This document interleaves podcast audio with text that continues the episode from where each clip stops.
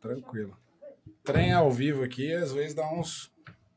Dá uns Já, já, o equipamento tá ali já. ó. uns perecoteco.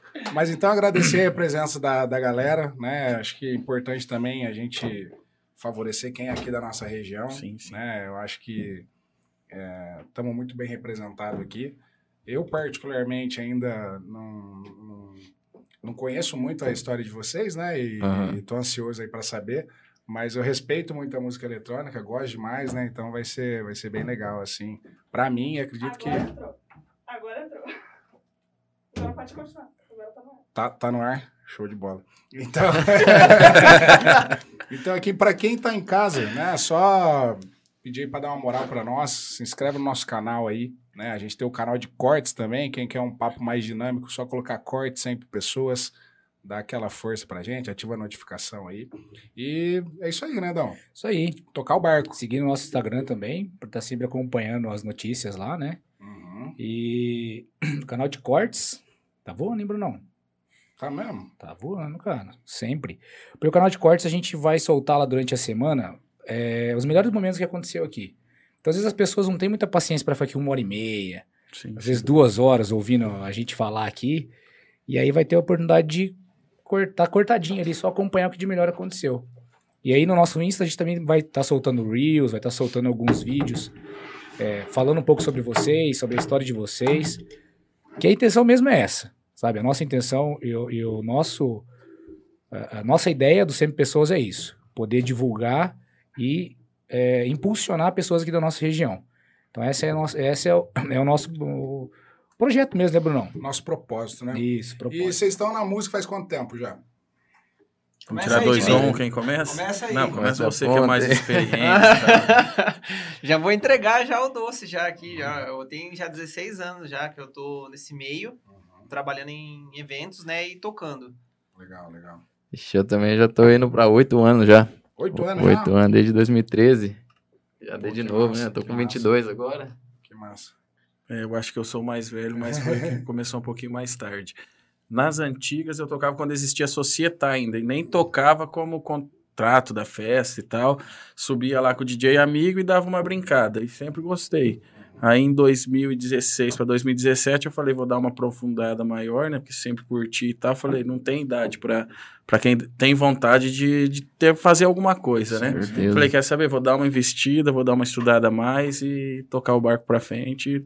Tô tentando aí até hoje. Show, show. Legal. E a sociedade bombava, né? Nossa, Societar era o quê? Eu, se eu falar, eu nunca lembra, fui embalada mais massa que a Societar. Eu, Você que eu já festei muito na vida. E Eu Societar lembro, era bom demais. era novo, né, cara? Você era mais novinho, né? Nunca foi na, na Domingueira tomar cap cooler? Não, eu era do Marguerite Você é mais novinho, ainda, cara. né? Eu, eu sou dessa época de sociedade. Você é da época da Vox, né? É, eu sou da época da sociedade, cara. Sexta-feira era sertanejo, pegava Sim. aqueles... Ziriguidum. Isso, Ziriguidum, é época do Do rato, né, lembra do rato? Nossa, Rato Senhora. e o.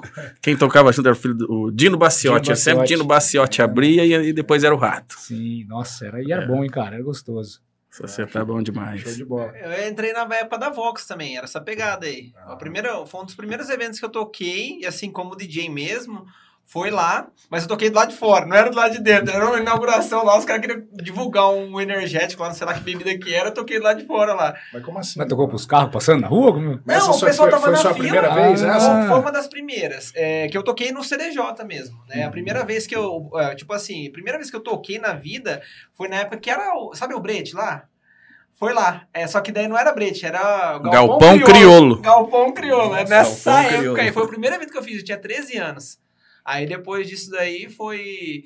Logo na sequência, os caras arrumaram uma, depois de um tempo, uma festa pra me tocar, que foi a do Luan Santana, e logo na sequência também veio a da Vox. Aí eu toquei da Vox lá de fora, e a galera passando lá, e tinha um DJ, um molequinho tocando na frente, os caras não estavam sem entender nada. Mas foi uma das primeiras lá. Depois eu toquei outras vezes lá também, na, na época da Vox. Ah, legal. E você, Tiagão, você lembra qual que foi as primeiras? Eu Assim? sou da, do shop.com, acho que sou mais novinho, né? Era shop.com ali no. Onde que era o shop.com mesmo? Perto No- do, do, do Cidade Canção, em Ah, é? Condor. É, eu sou daquela época ali. Começo foi ali, né? Legal. E você, Tio? Ah, O meu foi brincando na societada e depois quando Ah, eu voltei, eu já toquei numa virada de ano no Mato Grosso daí. Daí já consegui um evento legal lá que tinha um parceiro que, que já organizava festas e tal, daí ele me convidou para tocar na virada de ano lá. Daí já comecei, eu acho que já tinha lá 3, 4 mil pessoas na hora. Deu aquele cagaço, Caramba. mas é bom começar assim, já que Já começa sob pressão. é, você já começa tenso. E, e desses últimos anos, assim, a música eletrônica, vocês acham que deu uma evoluída no sentido tanto na, na produção, porque a CDJ, a gente agora tem uma CDJ aqui, né? Sim. É, pô, é uma é um computador isso aqui, né? Sei lá que que a gente É, pode é pra, pra pessoa é o que, né, André? Olha, pra todo mundo, o DJ coloca o pendrive lá e deixa tocar. Eu Uhum. duvido que a maioria dos amigos nossos não chegam e falam: ah, você bota o pendrive lá, seu, é, seu instrumento é o pendrive. DJ pendrive, né? tudo. Ah, Mas a hora que o cara vê de lado. Mas não é assim? A hora que você corta, o cara Vocês, tá- vocês devem ficar putos, né? Nossa senhora. A hora que o cara tá lá do lado e vê o que você tem que fazer, aí a pessoa muda de opinião. Mas enquanto a pessoa não vê o jeito que você tem que trabalhar, o que você tem que fazer, o cara não acredita que você tá fazendo alguma coisa ali. Mas eu acho que hoje em dia a música eletrônica evoluiu demais, principalmente com DJs aí, depois da entrada, principalmente do Alok, né? Que foi uma, uma, uma inversão. Acho que foi o, o maior, né, no, no- nesse sentido, assim, é, porque ele levou o Brasil para vários outros lugares. Uhum. né? A gente já tinha já o Gui Borato, já, que já vinha fazendo um trabalho bacana, né? Ele já tinha entrado já como o melhor do Brasil, mas aí depois, como teve também o Alok, o Alok, ele... ele ele veio na. Os bastidores não, não, não aparecem, mas tá bem animado. É. Né? O Marrom está fazendo arte ali já, bicho. Olha lá. Fez cagada? Puta merda, mano. Então, e aí o, o Alok, ele, ele veio popularizando, levando o Brasil pra cima. Daí ele veio entrando primeiro dos festivais, né? Não, ele entrou no Vila Mix, ele veio levando o Brasil, o nome do Brasil pra mais longe. Uhum. E com as produções, né? Daí ficou mais comercial o eletrônico. Daí o Vintage tava ali, tipo, bem na mesma, Na rabeira, na mesma né? linha. Só que o Vintage, com essa diferença, é que ele não partiu pro lado comercial. O Vintage, ele ficou sempre naquela mesma linha do que ele acreditava. Na e o Alok, ele, ele foi identidade, né? Porque para crescer, ele teve que mudar. Né? Ele teve que abrir o... Pra, pra virar mais comercial pro mundo, né? Uhum. Sim. É, porque tem vários estilos, né? Assim, é, tem. Eu, sou- eu sou bem leigo, né? Mas o house, o cara, um negócio mais comercialzão, né? Aí tem os mais pancadão. Pauleira. Vocês têm alguma vertente ou vocês estão na mesma, assim? Ah, eu prefiro Ou depende ficar- a festa, né? Eu prefiro seguir sempre o que eu gosto. Eu acho que, além de tudo, a gente tem que agradar as pessoas que estão lá na festa. Você tem que Uhum. também ter sua identidade e também tocar o que você acredita e o que você acha legal, né? Uhum. Mas é hoje em dia, como tá esse lado muito comercial, se você não se adequar para tentar pegar o maior número de eventos, você também não consegue entrar em certos ambientes. Uhum. Não adianta você tocar um tech, uma coisa mais pra frente, querer tocar lá no Nabel, em Camboriú, tocar em outras baladas. Não- você não vai conseguir entrada. Sim, sim. Então você tem que, querendo ou não, se adaptar um pouquinho, mas também não deixando de sair do seu estilo, né? Da, tua- da essência que você acha que é legal e que você curta. Uhum. Mas eu acho que se você não tiver aberto a esse leque, a essa possibilidade, dificilmente você vai conseguir chegar onde você quer. Uhum. Lógico que pode chegar, mas aí, querendo ou não, é um pouco mais lento, né? Uhum, uhum. Que, que, que você disse aí, André? Ah, é, o que eu tenho visto é o que está acontecendo bastante, ah, pelo menos aqui na região. Né? Se você não, se você só for tocar só um estilo, já acaba sendo um pouco mais difícil. Né? Ah, eu, por exemplo, eu gostava bastante do, de, tipo assim, mais um, um house ali. Ah, eu comecei a gostar de tech house, só que você vai tocar num evento, dependendo do evento que você chega, oh, você não toca funk? Ô, é, a- aí, aí chega lá e fala assim: ah, mas você tá tocando um som muito pesado, tem que trocar o estilo. E aí você vai tocar, por exemplo, na fila. E na fila eu já toquei várias vezes lá. É, várias duas, né? Várias mais que uma. é, né? Mas então, quando eu, quando eu fui fazer o evento lá, você tem que tocar, tipo, mais assim, é. Dub Dogs, vai tocar Vintage. Kush, vintage. É, essa, essa pegada assim que é o que o pessoal gosta, que o pessoal Conhece, né? curte, conhece. Agora você chega lá pra tocar, por exemplo, um Gabe, tocar, às vezes dependendo, Illusionize, uma coisa mais assim, é, a galera já, já pega, já fica mais, tipo, séria. assim, Dá pra sabe? você levar uma, duas ali no meio do set e dando uma embolada, mas se você que manter nessa sequência, toda hora que você olhar, Acaba você vê que a festa. pista já tá. Uhum. Você virou DJ É, eu acho que Moisés. assim, tem a diferença de você ser o, o residente, que daí você acha que tem aquela essência, dentro da balada Isso. você é aquela perfil, né? E outra você ir saindo tocando por aí, que daí você tem que se adequar à balada, Sim, né? sim. Que é quem tá Então, te eu, pelo menos, eu gosto de conversar com o residente antes. Uhum. Sentir qual é a pegada da balada, o que o povo curte mais e tal, para chegar na hora você não ter que ficar improvisando demais. Uhum. Mas é, vai muito do, do lugar e ambiente. Mas é que hoje a, a balada em si, ela é bem eclética, né? Agora a parte de festival, aí vai quem realmente gosta do, que nem, Uhum. É, tem vários palcos, house, aí o pessoal vai quem gosta, né? Porque se for mesclar mesmo com balada, aí não tem, con- não tem condições, né? Uhum. De você seguir uma linha reta, não tem como. E, e como cliente da música, assim, é, vocês gostam mais de qual, assim? Eu gosto de música eletrônica mesmo. Eu não, Não, não, não, digo mais de qual vertente. vertente, assim, Ah, eu curto mais deep, um deep house e tal. que é um mais pesadão, um- não, mais, de, mais tranquilo. mais de boa. Mais tranquilo. E Entendi. um comercial entrando. Uhum. Eu, não- eles, vocês ainda fazem open format, né? O, o Thiago faz, hein, Thiago? Faz, aham. Eu já daí não, não entro, eu só fico no, no eletrônico mesmo. Então, quando a Uhum. gente vai, eu vou ser contratado e tal, eu já gosto de deixar bem claro. Porque como o André disse, várias pessoas chegam e perguntam, você toca um funk? Você toca não sei o quê? Tanto que nessa balada que eu toquei no, na, na virada do ano no Mato Grosso, na época nem tinha estourado o Barão da Pisadinha.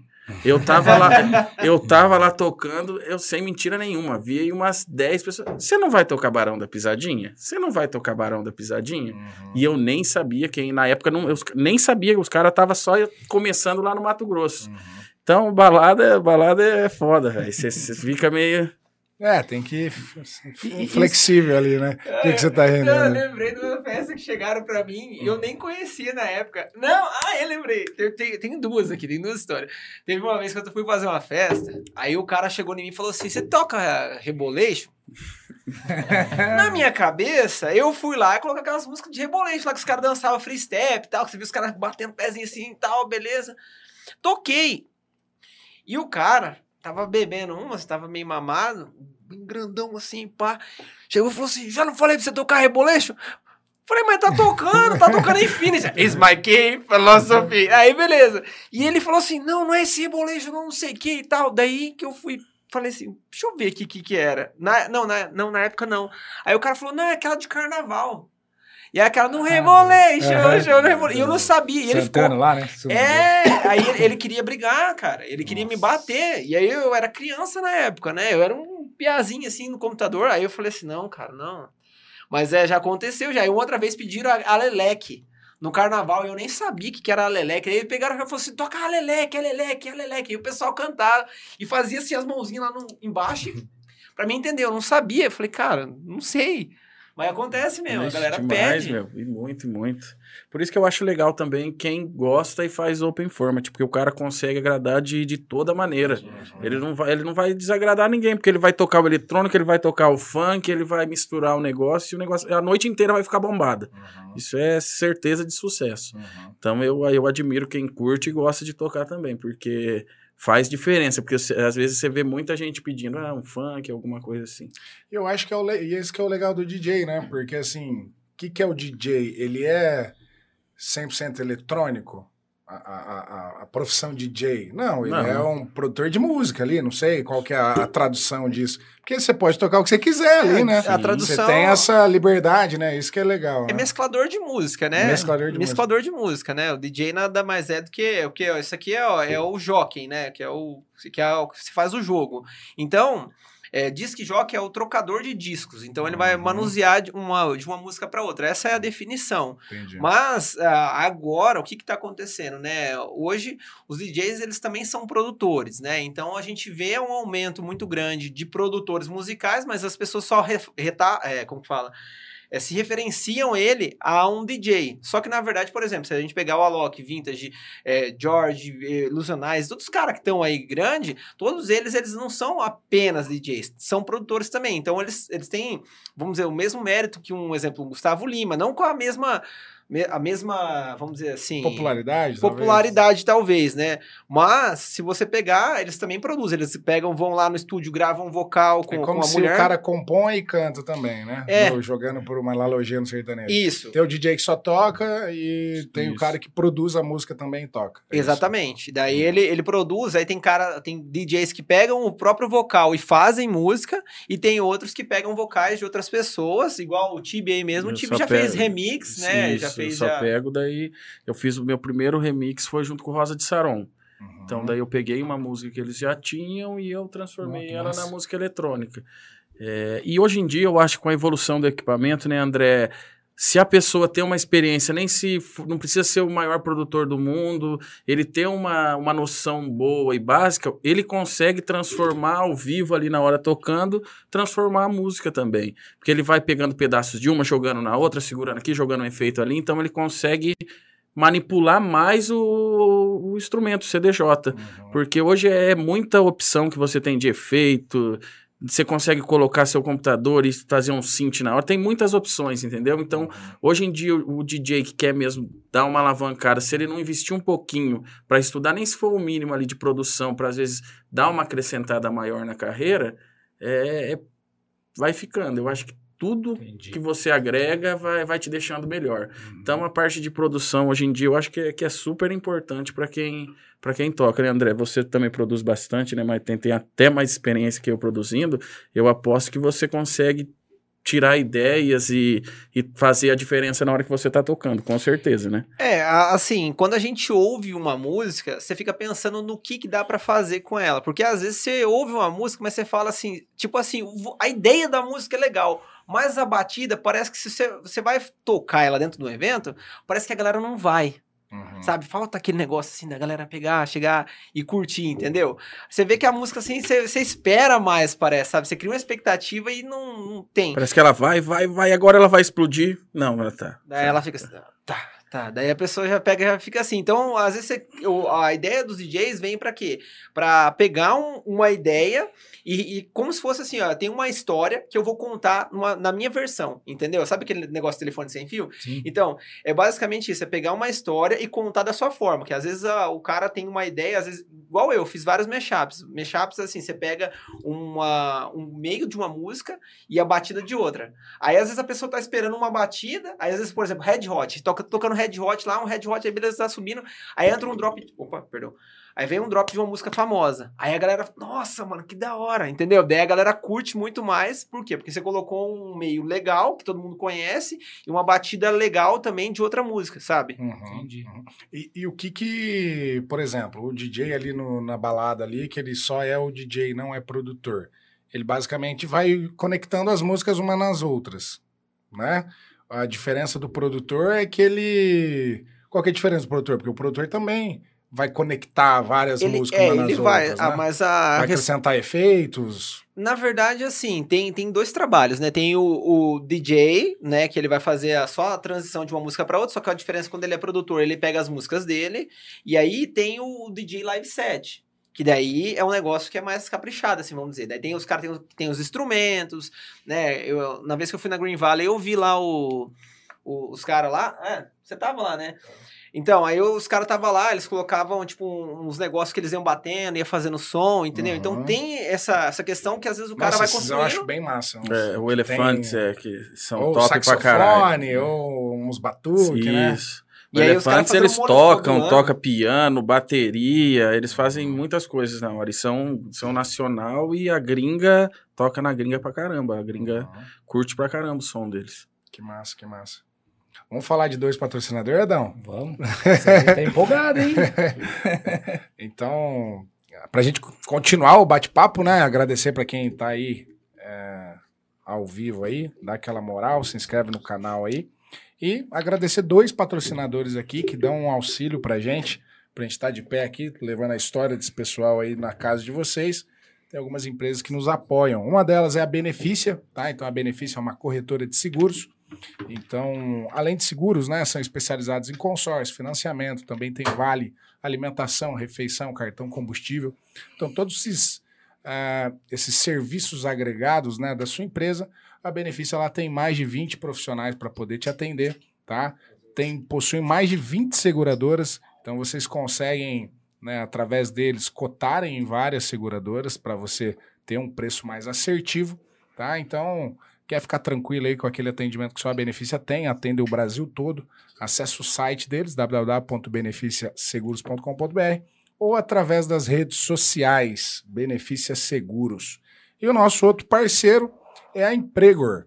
Tá? Então a Empregor é uma plataforma de digital, né, de, de empregos. Então, para você que é candidato e está procurando uma nova vaga, quer se recolocar no mercado profissional aí, é 100% gratuito. Então, na, com a palma do- da tua mão aí, através do seu celular, você já consegue se candidatar aí a várias vagas que tem lá na Empregor, tá? Então, entra lá no site deles, www.empregor.com.br, é, ou através das redes sociais também, tá? Eles têm várias vagas nas regiões aqui, de né, mais de 20 cidades.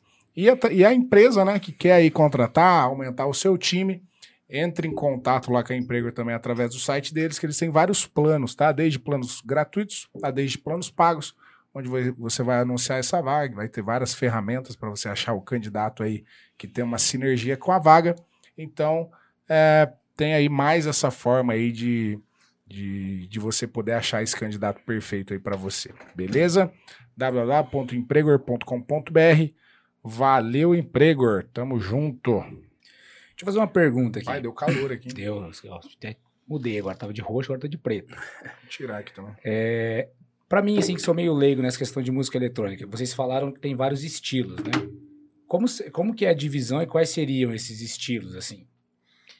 Rapaz. É- é bem estilo, amplo? Não, assim, básico, basicamente. Não precisa falar todos também. É, assim, é, tem é, Deep, tem House, Tech House, Techno, é, Pro- Progressive progressivo. House, Me- é, melodic. Melodic, É, Brazilian Bass, Dizande, é, muita coisa, né? Tem muitos. é, daí tem, tem Psy, tem Trance. Ixi, é, é, se a gente colocar, tem, tem vários, né? E cada, e cada estilo tem uma, uma, assim, uma batida diferente, um é mais pesado, um é um pouco mais... Então, eu ouvi falar que tem um padrão de 30 e tro- 32 bits e não sei o quê, que talvez um é mais acelerado que o outro para ter essas transições. Como que funciona isso? Existe um padrão? 115, 120. É, com- é, Vai subindo. É, É, muito não. do estilo da música também. Então, o André vai na- conseguir explicar melhor que ele é professor e ele vai conseguir, vai, deixar, exemplo- vai conseguir deixar redondinha a resposta. Para come... para não a velocidade, talvez a é a contagem das a músicas. contagem das músicas, isso. Exatamente. No funk tem funks com 16 tempos, né? Sertanejo também. Tem funks que tem 8, depende do, do funk. Então aquela contagem lá fica 1, 2, 3, 4, 5, 6, 7, 8. No, no, no eletrônico, ele, o padrão dela é 32 batidas, né? E aí você segue esse padrão para você usar de acordo com as transições. Então você vai acrescentar efeitos, diminuir efeitos. E isso dentro da produção musical também funciona assim né? Você vai acrescentar alguns elementos e tirar alguns elementos a partir desses 32 aí, seguindo esse padrão, entendeu? Uhum. Então é isso que é o. Mas o que que vocês comentaram? Que é mais de 100 e tal. Daí é frequência. Que Não, daí Aí é é BPM. BPM, a Ah, batida a da velocidade música. da música. Isso, daí é a batida da música. Quanto menos ela é mais lenta, quanto mais ela é mais acelerada. Daí. Entendi, entendi. E aí, é, é, eles se dividem por BPM daí. A- a- acima disso é esse estilo de música, abaixo disso é esse outro estilo de música. É meio. É, não, é- não é um padrão total, mas acontece. é- Mas é um. Como a gente pode dizer? É mais ou menos isso, mas tem músicas que às vezes estão um pouco lá em cima e não é do mesmo. Da mesma tal, e a outra é um pouquinho mais lenta e assim vai. Mas mais ou menos segue esse padrão. É, exatamente. É Não tipo é assim, o- uma- o, o prog ele vai ser acima de 130 e poucos BPM. Uhum. Se a gente pegar ali um, um Deep, ele vai trabalhar na casa ali de, de 118 até uns 120. 4 aí no 13, pau da 24, virada. É, por aí. Então ele trabalha mais ou menos nessa linha. Entendi, legal. E É- qua- quais foram, assim, esses negócios são mais técnicos, né? Eu fico boiando aqui, né, Dan? É. É um negócio que é quem mais é mais técnico que faz, Sim. né? Porque eu ali, o meu é só tuxi, tuxi. Nem Eu o não tuxo, vou- tuxo, né? No começo eu até escuto, mas depois, chegou na metade... e qual que foi o lugar, assim, que vocês, vocês lembram, assim, mais louco que vocês tocaram, assim? Louco de legal, né? É, o mais top, assim, bada mais... Vamos deixar o Thiago falar um pouquinho, É, coitado. fala aí, Thiago. Tá tá falando. né? André. É, tô, tô, tô soltando agora, né? É, foi, foi 2017. Você vê, que- pera aí, rapidinho. Você vê que o cara é DJ quando ele tá com metade do fone pra fora aqui, ó. o cara é DJ até na- no podcast. Então, foi em Santa Fé, que foi. que a gente foi junto. Foi, a primeira, foi em é, Santa Fé. E Foi um evento assim, de igreja, cara. É, só pessoal cristão. E foi aberto, sabe? E gente, todo mundo vindo tirar foto. Eu nunca tinha tirado uma foto com uma pessoa na vida, né? o pessoal vindo pedir pra tirar foto e todo mundo chegando e perguntando o nome. Aí o André, vai, fala com o povo, fala com o povo, tá com vergonha de quê? E o povo vindo tirar foto, mas rapaz, foi. Porque assim, é, eu fiz o curso com o André, né? E desde sempre ele pega no meu pé, pega no meu pé e, fala: você tem que ir pra cima, você tem que interagir com o público, porque assim, vocês viram que eu sou meio mais na minha, mais quieto, né? Uhum. Ele fala, fala com o público, olha pra câmera, né? Tira foto. E assim, é, tem que agradecer também, né? E, mas voltando, foi lá em Santa Fé, que daí o pessoal, né, tipo, abraçou. Eu tava bem no começo, o pessoal abraçou e muita gente, sabe? Tanto que a gente voltou mais duas, três vezes pra lá, né? Duas, É. porque a terceira nós capotou.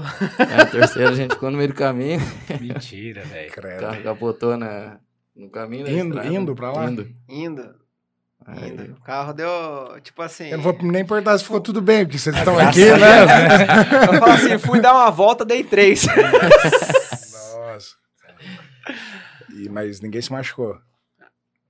Ah, é. Se machucou feio? Ah, eu, eu abri um taio na cabeça assim, ó. Nossa. Aí deu afundamento de crânio, daí Nossa, vai ficar bicho. internado, daí, graças a Deus, não, não deu nada, sabe? Ah, só a gente vê que... ca- Certeza? ca- ca- assim, é, não muito, né? Não tem Aham. tanta certeza, mas assim, foi louco. Você tá louco. Então, esse aí, por conta de você ter sido o primeiro, É, ou quando você teve É mais. que eu fui como. A primeira vez que eu fui nessa festa, eu fui de, de convidado, sabe? Fui pra Uhum. assistir, fui pra ver. E na segunda vez consegui um contato com o pessoal e o pessoal chamou pra, pra, tocar, né? é. Aham. Daí foi. Porque pra mim foi um, era um sonho tocar lá, né? Aí Uhum. acabou que deu certo. Mas uma festa de igreja, um Cara, DJ, o sonho, eu não tô entendendo. É um festão que eu vou falar pra você, cara. É assim, é só música eletrônica também, Aham, sabe? Mas é um eletrônico um pouco mais comercial. Mas o Entendi. pessoal é bem. Era um, Legal, um- legal. tipo um festival das cores. O pessoal ia lá com aqueles pozinhos e tacava lá, né? Mas É, é de igreja. de igreja. Aham. Que massa. E a sua, André? Qual que foi? que você- Cara, a minha é que eu cheguei até chorar, assim, sabe? Aqueles. Bem emotivo, né? Não, é, foi, foi evento lá em Arapongas, lá, ah, foi pra 13 mil pessoas. Né? Eu, eu ficava em dúvida, né? Mas é- essa uma aqui pra mim foi a melhor, porque eu preparei toda uma apresentação pra lá, aí eu preparei uma abertura falada, entendeu? E aí a hora que eu, tipo assim, eu peguei e me inspirei nessa track boa. Essa track boa tem aquela apresentação lá que fala assim, o cara fala assim, então grita, faz barulho, grita mais, grita mais. E eu falei assim, cara, eu fiz isso. E aí eu fiquei lá embaixo, lá, escutando aquela galera gritar assim, meu olho encheu de lágrimas, assim, o Pedrão filmando assim, daí o Pedro falou, o que você tá fazendo? Tá limpando lágrimas? Mano, tô emocionado. a hora que eu levantei aquele monte de gente, assim, aí efeito. Não, é coisa linda. A hora que você tá em cima do palco, a sensação é indescritível, assim, sabe? O pessoal sabe que tá aqui. Cara, é outra pegada. É uma, uma parada que, que nem eu tava comentando antes da gente entrar aqui. Eu falei, é uma parada que eu farei até de graça, que é um negócio que me toca, assim, sabe? Uhum. É muito bom. Nossa. É, E a sua, time? A minha foi, eu acho que. Acho que foi começo de 2019. Foi lá no Rio Grande do Norte, no, no hotel lá do Rio Grande do Norte. Na verdade, eu já estava no hotel porque a gente ia fazer um, efe- um evento para a empresa que eu trabalho, né? E à noite ia ter, ter esse festival, es- é, essa festa. E o legal que era o que a gente estava no hotel beira-mar. Então você tocou ali, você olhava para trás, era o mar. Nossa. E a galera ali na frente, se eu falar, não era nem um público tão jovem, porque normalmente você espera um público mais jovem que gosta mais, né? Uhum. E era, tinha um público que era um pouco mais meia-idade, um povo mais misturado, né? Uhum. E daí eu lembro que eu toquei uma música que eu nem acreditava muito na música. Eu toquei porque eu falei, acho que essa música eu escutava nas antigas, vai ser legal tocar hoje.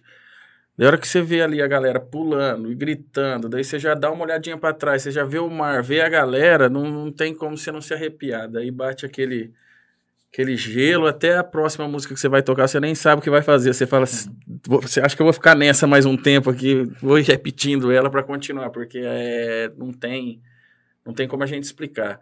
A hora que você tá tocando e Ainda vê a galera ali daquele né? jeito, você, você tá em outra vibe, é e diferente. quantas horas vocês já tocaram já assim? Vocês fazem esses long set aí ou só quando tá em amigo e tal? Rapaz, uma vez eu comecei a tocar, era 11 horas da noite, era 11 horas da manhã do outro dia, eu tava tocando, assim, mas não foi só eletrônico, né, foi o Open Format, Uhum. mas foi das 11 da noite até 11 da manhã do outro dia. Open Format, pra quem tá ouvindo, é Vários mesclado estilos, ali. isso, aham. Foi das 11 da noite às 11 da manhã e o pessoal lá ainda, o pessoal não queria ir embora não. Eu já nem tento, eu tô idoso. Se eu ficar numa pegada dessa. não- Ô, sem mentira nenhuma. Esse final de semana passado eu toquei três vezes, na sexta, sábado e domingo. Chegou no domingo, a hora que eu tava tocando, me deu uma cãibra. E eu não sabia como ficava, e a cãibra puxando, eu disfarçando ali. Acho que tá dançando, ele tá tentando alongar a perna. Rapaz, eu não aguento não. Acho que o máximo que eu fiquei foi 5, 5, 6 horas. Eu acho que eu não tenho mais essa pegada não. Só se você estiver num lugar que a vibe for muito diferente, porque eu acho que eu não tenho pique não. Acho que da, da, da minha, cara, eu não. é, Porque nessa questão de, de fazer em evento social assim, né, a gente tem uma empresa, então às vezes atende. Então a parte do Open Format aí que eles comentaram aí, tem eventos ainda que eu atendo, tô, tô fazendo os meus, tipo assim, só tenho mais algumas datas aí para cumprir, daí depois eh, vai ter já uma equipe já que eu tô treinando para estar tá atendendo nesses eventos. Só que de evento assim, teve evento que a gente começou, tipo, 4 horas da tarde e acabou 6 horas da manhã. Entendeu? Aí, todo o repertório do evento, a gente tem que estar cuidando ali, desde tal. Mas, assim, tocar de pé mesmo, fazer, ah, fazer realmente, tipo, as mixagens ali, eu acredito que deve ter dado ali umas sete horas seguidas. Não, não passou muito disso, não. Mas, assim, de festa mesmo, já teve já esse, esse Uhum. tempo todo aí.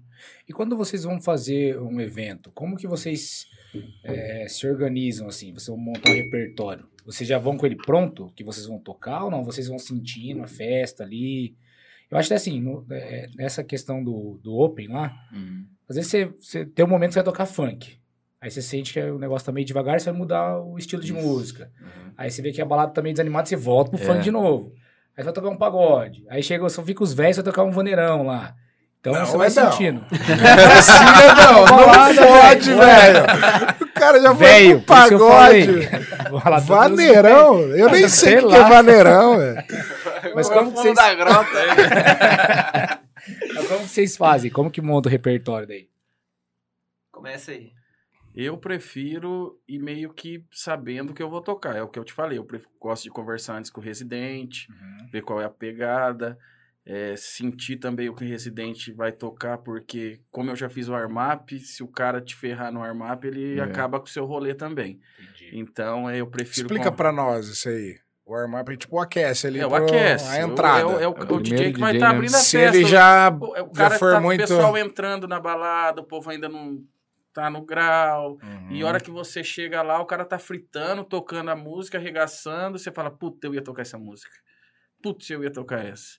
Você já tem que ir preparado Ah, pra entendi. chegar lá O cara chama o holofote pra ele ali. e fazer o som que você meio que deixou preparado. Uhum, E se o cara te queimou, você já tem que ter outras uhum. cartas na manga. Aí E vai- basicamente vocês têm várias pastas num pendrive Isso, ali e vão. Você vai separando aquela. Essa daqui, a hora que eu sentir que o negócio tá mais pra baixo, você vai classificando as músicas ali, né? Uhum. Você tem umas músicas coringas, pelo menos eu, eu gosto de ter umas coringas. Esse, a hora que eu sentir que o negócio tá dando uma baixada, eu, putz, eu vou colocar essa que eu acho que vai dar uma É animada. o zap. Eu vou meio que preparado, mas... História do truco ali, ó. Não, o Quer contar a história marrom- nós, O hein, marrom irmão? já quer bater a, cabeça na mesa já. mas na- eu vou pre- meio que preparado, já meio no jeito. Mas você tem que ter também o feeling ali na hora de sentir. Opa, eu acho que não tá, tá indo pro lado que o povo tá curtindo, não. Eu vou ter que mudar. E como saber se o povo tá curtindo ou não? Isso é nítido, né? Ah, não É tem nítido. Isso aí como, não tem como. O povo já. Não Para, tem aquela hora que você perde a mão, que tá bom, aí você já dá uma. Na hora que você vê a galera. Porque aqui é quem tá gritando mais ou quem tá. Você vai ganhando experiência, né? De acordo com as festas. Você vai testando. Porque tem que ter esse feeling, né, Sim. meu? Senão, na hora que vê, você não consegue voltar Não mais volta a galera. mais. Colocou né? um vaneirão. Nossa, da mano, grota. louco, é. Não, mas é, é a questão do vaneirão, né? Que nem a gente, quando atende casamento, aniversário de 15 anos, tem tudo as pastas. É funk, sertanejo, Vai. vaneirão, pagode, anos 80. Tem que ter tudo isso aí, Vai. cara. Tem umas músicas são clássicas, velho. Tem É. em todos os eventos, né? É. Festa de 15 anos, casamento, formatura. Tem e que o tocar. pessoal pede. Aí, anos 80, aí entra as bro. que ele falou aí. Você vai atendendo um evento social, você tem lá, por exemplo, o Boate Azul. Uhum. Que tem gente que vai pedir. Aí você Com vai. E certeza. pega fogo a pista. E Pois é. pega, a galera, é, pode ser novo, pode ser o pessoal mais velho. O pessoal vai lá na pista lá e começa lá. Gente, já vou. e começa a cantar. E se abraça, entendeu? E, e na festa também é assim. Na, eu tenho as músicas. Quando eu atendi muito em Open Format, nossa, cara, era, eu cresci no Open Format, né? O André Oli não veio do eletrônico, o André Oli veio do Open Format. E, e aí eu, eu tinha essas músicas assim, que você tem. Você sabe assim, olha, se eu soltar isso daqui, a pista vai moer. Então, é, é você deixar algumas músicas assim, tanto no eletrônico, isso serve pro funk, isso serve para qualquer estilo, ah, qualquer tipo de evento que você vai fazer, você ter essa pastinha ali, e uma coisa que é bem legal, é que dentro do equipamento aqui, ó, tem o tag list, que é onde, tipo, eh, você marca as músicas como uma tag, tipo, ó, você deixou ela marcada pra, pra uma hora que você quer acessar, você acessa só as melhores aqui, e aí você mete em marcha, é aquilo que, que você separa os coringa aqui nesse tag aqui, daí você, depois você vai, ó, vambora. Entendi.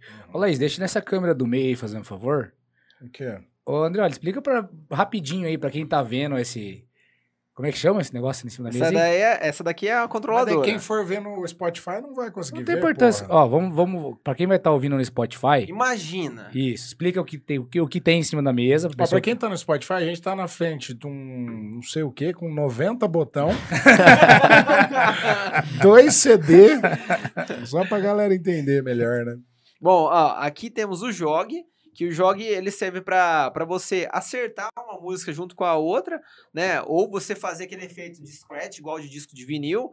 Nós temos aqui a régua do tempo, que ela é chamada de pitch. Então aqui eu consigo acelerar e desacelerar as músicas, né? Aqui nós temos aqui o kill, né? Vou falar kill, porque tem gente que fala cui. Fala, dá o cui aí, não fica legal. Kill, dá, tem o kill, play pause. E o kill ele carrega a música ali pra, pra gente utilizar ela, play pause, né? Não precisa muito o que falar. Temos o botão de seleção das músicas. Nós temos aqui, vou falar só os principais, loops, né? Pra você travar a música. Aqui nós temos o botão de para sincronizar as batidas de uma com a outra. Isso aqui facilita para quem usa a controladora. Aqui nós temos os volumes de cada lado, né? ou De um lado e de outro aqui. Pra fazer as transições. né? Isso, nós temos o crossfader aqui, que ele joga o tanto de sinal para de um para o outro aqui, que você pode utilizar tanto por aqui. Nós temos um botão aqui de efeitos, né, aqui nesse meio, e aqui temos a equalização. Então, aquela parte mais grave, mais pancada, a voz mais médio, e o agudo que é esse tss, tss, que é o brilho. Então, temos o volume aqui na parte de cima, e do outro lado é os mesmos botões, entendeu? Então, os principais são esses. E aqui, dentro, aqui na parte de cima, nós temos o painel onde a gente seleciona as músicas, a gente eh, tem o gráfico dela aparecendo, nós conseguimos fazer marcação, conseguimos ver algumas informações importantes da, de cada música, por exemplo, BPM. Tá, Essa tem- questão do BPM pra colocar uma na frequência da outra, é só no ouvido ou aqui dá pra ver também? Ah, na controladora é muito mais fácil, né? Você, você tem ela visualmente, né? Você consegue acessar o BPM visualmente. Então você consegue ver a numeração, você consegue ver o gráfico dela, onde elas estão batendo. Uhum. Naquela CDJ que nós fizemos aquela primeira live lá da Love Beats na pandemia, na- no Uhum. começo, ela não tem gráfico. Então lá é ouvido. Então você tem que fazer a mixagem de acordo com o ouvido. E a grande diferença das pessoas normais para os DJs é a percepção auditiva que ele tem. Então, é, opa, ele ouve a música, ele sabe, pô, a música ela não tá no tempo certo. E as pessoas normais eles não percebem. Aí o cara vem e ele dá o ajuste aqui, ele usa o jog para ajustar a música, ou ela vai adiantar ou vai atrasar, Uhum. entendeu? E aí, ó, não só pra completar, pra quem acha que DJ é só colocar o pendrive e deixar to- tocar a música aí, ó. Esse é o básico, Ah, Ah, né? é verdade, tem, os efeitos aqui, ó. Tem esses outros efeitos aqui. Então, tem duas linhas de efeitos. Essa linha de efeitos é só para um canal, né? Essa, essa outra linha também é só para outro canal. Nós temos aqui a chave seletora de efeitos, que daí você seleciona onde você quer o efeito. Se eu quero nenhum, se eu quero no outro, ou se eu quero nos Rapaz. dois, entendeu? É que, cara, quem nunca brincou, só escuta a música, você não percebe. Ah, aquele lá é que quando vira aqui. Quem Aham. já brincou ali sabe, né? Às vezes vem um negocinho, é o cara que tá É o brincando. que eu falei, sabe. seu amigo vai te dar só valor a hora que ele parar do seu Ah. lado e dar uma olhadinha como você tá É. fazendo. Senão, Sim, ele vai falar que sim. você tá com o pendrive do Ele acha que play é da vai. música. Ele acha que Entendeu? já é da música, né? Mas tem Porém- alguns efeitos que têm o mesmo som ali, né? Que você consegue fazendo em Uhum. todas, né? Sim, Que daí você fala, ó, esse aqui foi o cara, né? Porém, tem muita gente que hoje começa, e aí, por exemplo, ela, ela usa só um exemplo, vamos dizer assim, um sync. O sync, ele, ele é um efeito para você conseguir ajudar ali dentro de uma transição, exemplo, ah, eu estou aplicando alguns efeitos, eu estou fazendo um open format. Ele ajuda muito no, nisso, porque daí você tem BPMs ali que você varia de 70 BPMs até 150, 160. Uhum. Então, ah, eu quero fazer uma transição no open format, às vezes o estilo é muito difícil, então você consegue travar o sync para você fazer as transições. Mas no eletrônico facilita muito. Isso aqui fica mamão com açúcar, você aperta um botão aqui, Sim. você consegue fazer as transições. Só que daí o que as pessoas às vezes não entendem é aquela questão da, é, da contagem, que daí entra os Que 32 em conhe- tempos. em- em- sem você estar contando nem nada, a gente já consegue sentir sem, sem contar. Às vezes, se você for escutar, você vai um, dois, três, quatro, cinco, seis, sete, oito, nove, vai sentindo. A gente ali sem estar contando, sem nada, você tá, às vezes, seu Tá, o pé, você tá ali, já tô com o pé aqui, ó. Você vai, você vai inconsciente, você consegue sentir a música e você sabe, ó, agora ela trocou de período. Trocou de período, entendeu? É o que o ouvido da pessoa que não é DJ, ela não vai notar na hora. Uhum. Mas quem já tá acostumado, a gente já vai sem, sem fazer contagem, sem nada, Entendi. sem inconsciente mesmo. E, e hoje Como dirigir. E, e, e hoje vocês aconselham, na, por exemplo, o cara quer aprender DJ na prática mesmo? Tem cursos hoje? Tem curso para ser DJ? Tem curso para ser produtor? Como que funciona esse mercado assim? O André é bom pra essa, essa resposta. já se vende, André, Já, aproveita. pô, Pode fazer marketing aqui? Mixagens perfeitas? É, Mixagens perfeitas? perfeitas. Claro. Tem uma turma com 59 alunos. E uma- o, pra- o passo, assim, que eu recomendo, assim, para as outras pessoas, é para se ela quer fazer um negócio por hobby, às vezes ela pegar o equipamento e ir brincando. Agora, se ela quer crescer, aí tem treinamentos. Por quê? Porque você imagina, a experiência que você tem lá, vamos dizer, você, no seu negócio, com a corretora de seguros lá, você sabe o tanto de tempo que você demora para você conseguir, tipo, pegar, você se desenvolver. E o curso ele é como se fosse um atalho para o que a pessoa quer. Então, a, ela ela não sabe como falar, ela não sabe, às vezes, ela, tipo, ela tem medo, ela tem vergonha, às vezes, igual o Thiago. O Thiago eu tive que corrigir várias vezes ele. Eu ia nos eventos, eu, eu era o mentor dele, falava assim, Thiago, olha pro público, Thiago. Ele ficava assim, olhando pra baixo, só pra que olha pro público, Thiago. eu falava, então, é, são várias dicas, assim, que você vai dando pra pessoa, você vai cuidando dela, e eu vou falando, tipo, dentro do treinamento, eu, eu tenho toda a base que eu passei durante anos, que ninguém me falou. É Uhum. vivenciando na prática. Uhum. Né? Que tem uma grande diferença você falar uma coisa e você não fazer, e tem a outra parte que é o que você vive mesmo, né? O, Pô, eu já vivi isso aqui, ó. Nessa situação você faz isso. Nisso daqui você corrige dessa forma. Então é isso que eu tenho dentro do treinamento. Então, dentro da pandemia foi até o que me sustentou. Né, essa parte de treinamento, porque não tinha como tocar em festa, né? Daí a hora que eu tava vendendo, né? Daí tem 59 alunos já no total. Ó, que legal, parabéns. Mas- e tudo online? Como que é isso? A maior parte online. Eu comecei aqui em Apucarana, tem a maior parte dos DJs aqui que eu conheço são alunos meus, né? Se a gente pegar, tem o Thiago, a Carla que tá tocando agora, que eu vi, tava aparecendo vários flyers dela, né? A Flourish Music. É, tem o Hendrix. Ah, tem o. Tipo assim, tem uns par. A, a. Natália, que é a, que é a minha Natália, né? Ela tá tocando, né? Ela vai tocar no Atitude 67 lá É, em eu vou tocar junto com ela. Eu É, vou ela fechar. falou, ela falou que, você, que você vai Legal. tocar lá. Isso, eu vou fechar daí. Então, e aí, é, tem, então tem vários alunos, né? Uhum. Alunas também. Só que daí a maior parte, assim, tipo, mais de 40 alunos ali são de outras regiões do Brasil. No Rio de Janeiro tem quatro alunos. Olha Né? Rio massa. Grande do Sul eu tenho acho que três ou quatro. Aí São Paulo tem gente de, de Br- Brasília, dois em Brasília. Enfim, tem pros outros lados aí, porque eu tava fazendo lançamento, né? Então aí pegava, abrangia o Brasil todo. Então, quem quer ser DJ, mixagens perfeitas. Arrasta. André, Arrasta olha. pra cima. Procura lá. Basta. Fala o Instagram aí, ué. Vai que alguém quer lá. Ah, quem quiser ver lá é arroba mixagens perfeitas. Também tem o canal no YouTube também, que é arroba mix, é, youtube.com barra mixagens perfeitas, né? Qualquer coisa também, aparece no meu Instagram lá, chama no direct lá, que a gente troca uma ideia aí. Que logo, logo eu vou abrir uma nova turma. Dá um É. feedback aí, Thiago. Sincero, hein? Não puxa saco, não. Não, pô. puxa, não, não curso, puxa, porque tem um cara ali. Tem um cara sentado se ali, ó. a gente meter o pau, já fala comigo, agora. já, ó.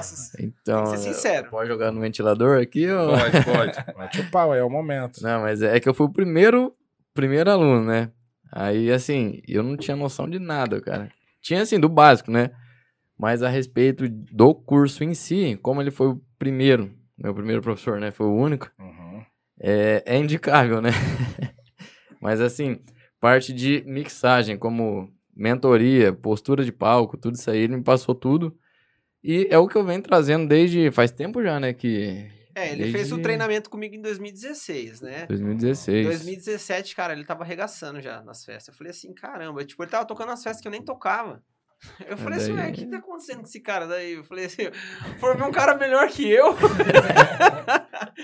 Aí, Ah, esse é o papel do professor, né, Sim, pô? é, Criar aluno que supera, né? Isso aí. mas e, é. e, e o André, você que dá mais aulas, né? Até escutar do, do Tive e tal. É, além de, de, fa- de tocar música ali, quais outros comportamentos hoje que vocês veem, DJs aí, que, que não acaba não fazendo? Ou cada um tem o seu jeito? Ou vocês acham que, igual o Thiago falou, presente de palco, ou sei lá, Uhum. uma animação junto? Porque tem DJ que, meu amigo, sobe em cima da CDJ Vira, e, vira pirueta, e né? ele é- parece que é a segunda música, né? Sim. O cara faz outra coisa, né? Vocês têm alguma dica, assim? Alguma coisa que vocês acham legal, que a galera tá pecando, assim? Olha, é, eu vejo assim, é, é porque eu cresci do outro lado também, né? Então eu cresci nesse meio vendo também a parte de trás, né? E aí teve uma época que eu, par- eu par- parti para a parte da frente. Então eu me desvinculei apenas de só ser o DJ, eu já fui a pessoa que estava no som, cuidando aí na iluminação, na produção, e eu já fui a pessoa que já estava no público. Então eu consegui ter uma percepção de cada um. E eu vejo assim, é, DJ hoje, as pessoas só acham que é só o cara que vai lá dar play na música e, e boa. Mas eu vejo o DJ como também um empreendedor. Uhum. Por quê? Porque você pega, você tem que investir seu tempo, você tem que investir em música, você tem que investir em fone de qualidade, equipamento, você tem que investir no É seu carreira, né? é, networking, né? Tipo, com outras pessoas, né? Aqui, é, o Tibi é uma pessoa bem relacionada, o Thiago também. Por isso que até você veio falar comigo, eu até comentei, falei assim, não, ó, os caras que estão mais tocando aqui, que eu tô vendo, acompanhando o trabalho, é o Tibi, que tá viajando pra longe, o Thiago tava tocando em Porto, tocando em Maringá, tocando em Astorga. Então, é, é criar relacionamentos com outras pessoas e também é, a parte ali na apresentação, eu acredito que é, é criar uma experiência. Não é só chegar e ser mais um DJ que vai Sim, apertar a uhum. música ali e, tipo, vai fazer suas transições. É você interagir com o público, é você usar alguns efeitos, igual eu. Eu trabalho bastante na, na questão da experiência. Então, é máquina CO2.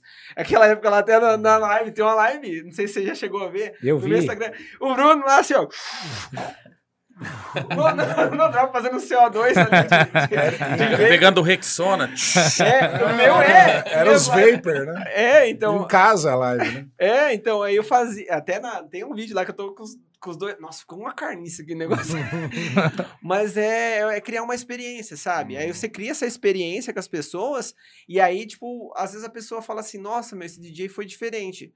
Por quê? Porque as outras, tem cara que só vai tocar e só vai ficar olhando ali pro equipamento. Né? E tem gente que já vai chegar e vai interagir, vai A ser a, é, diferença. Se eu falar, você não precisa ser famoso. Eu, isso é uma experiência que eu tive, eu, eu toquei agora esses tempos em Florianópolis. Meu, eu não sou ninguém. Tô começando agora aí, bem dizer, não sou nada. Mas a hora que você tá lá tocando e o cara tá te olhando e às vezes batendo uma palma e você só bate uma palma, aponta pro cara, o cara se realiza, meu.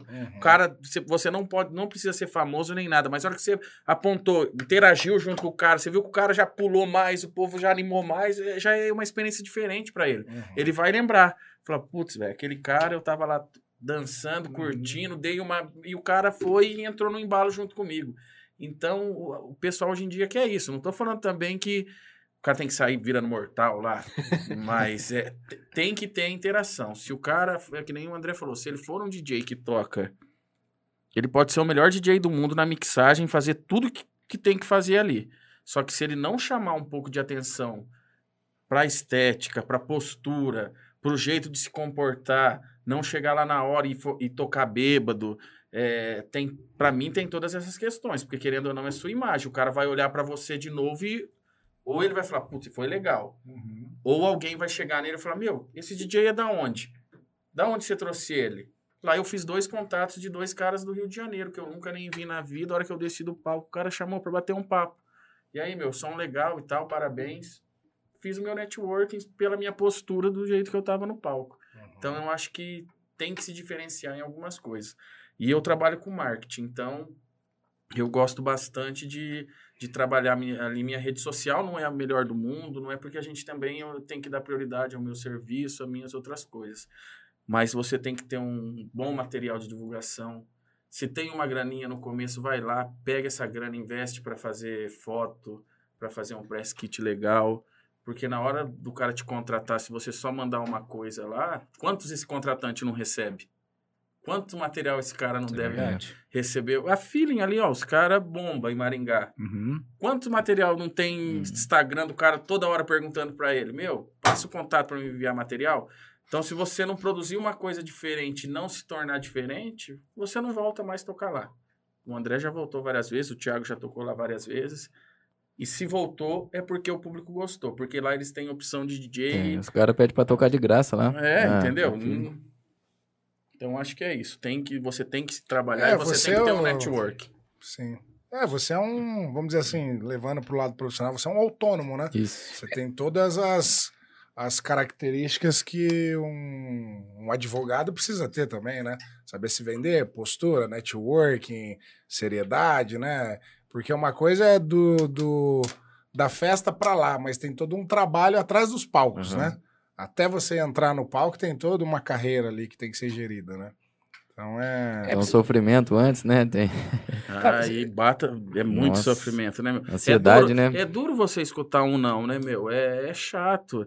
Você pode ter a experiência que for, mas a hora que você vai conversar com alguém, o cara. Você vê que o cara não deu nem bola para o seu material, tipo, nem olhou. Você sente que o cara olhou ou não. É ou não é, André? O cara sente. Você sente se Sim. o cara olhou lá o seu material ou não. Então é. Sim. é- E, e- e você acha que essa pergunta é assim? eu Vou fazer. É, você pode tratar o DJ como um artista? Sim. com Ué, certeza. claro, com pô. certeza. Com certeza. Pra mim, sim. Não, porque assim, é igual você- vocês mesmos estavam falando. É, igual Muitas músico, pessoas. né? Um- Rola um Sim, preconceito, né? É, Uhum. vocês mesmos Porque estavam às falando. vezes é você por isso que fala, eu pô, essa sou pergunta, DJ, daí a pessoa fala, Ah, mas Você faz DJ? o quê? Você faz É, o quê? semana? Fala assim, você não faz nada? Você só- mas você só vive disso? Quantas É, vezes... Você trabalha do quê? Fala assim, ah, eu sou DJ. Não, mas o que, que você trabalha? O Cush postou um vídeo disso. Ele, ele postou É um vídeo ele dentro do Uber. O cara falou assim: Ah, você faz o quê? Sou DJ. Mas tá aí. e qual que é o seu trabalho? De, sou DJ, pô. Ele falou desse jeito. Aí o cara falou, mas dá pra Isso, tirar uma grana? justamente. O Cush falou, dá. Ô, o Cush tá. O cachê dele é, É. 40 pau. Isso antes da pandemia. Agora nem sei quanto que tá. Então, é por isso justamente por essa pergunta. Porque assim, é, é, você vai tocar no, no- ali no evento do Atitude 67. Isso. É. Então, quando, quando você olha um evento desse, o pessoal fala assim, nossa, Atitude 67, já é um grupo conhecido, artista e tal. Felipe Araújo, É. no dia. Nossa, mas assim, por que, que os DJs também não podem ser tratados dessa mesma forma? Não é? Pensando dessa forma assim. Eu acho que é uma cultura que acho que tá crescendo. Essa, é, né? disso, Crescendo. é disso que vocês estavam falando. Ah, o, o pessoal ainda, ainda, eu acho que. é recente ainda, né? Isso. A parte do dia é recente. É que nem o, a gente comentou no começo do Alok, né? Aí quem trouxe mesmo a, o DJ foi o Alok, querendo ou não, É, né? Porque antes você não via DJ em exposição, não via DJ em rodeio. Não via show só de DJ, é, né? Não tinha... Era é só em eventos específicos. Você ia lá curtir um eletrônico na Green Valley, no Arung, é, nessas casas. Ou festival, um festival ou outro. Agora, hoje em dia, não. Você pode ver, tá misturando. Tá colocando pagode com eletrônico, com funk, com sertanejo. Então, por isso que eu falo a questão. Ou você se prepara para estar em todos esse tipo de evento, ou você vai ficando para trás. É, e aí, só é, assim, já é, completando a pergunta, por isso eu fiz essa pergunta já para chegar nessa questão do Alok. Porque assim, eu, eu já vi várias. Eu vi alguns eu vi um podcast dele, do Alok. Eu até então ouvi as músicas dele, assim. Eu nunca fui. Não acompanho muito eletrônico, mas comecei a gostar mais por conta do Alok. E aí, depois de ver essa, essa entrevista dele, eu comecei a, a entender o- isso que a gente tá conversando Uhum. aqui.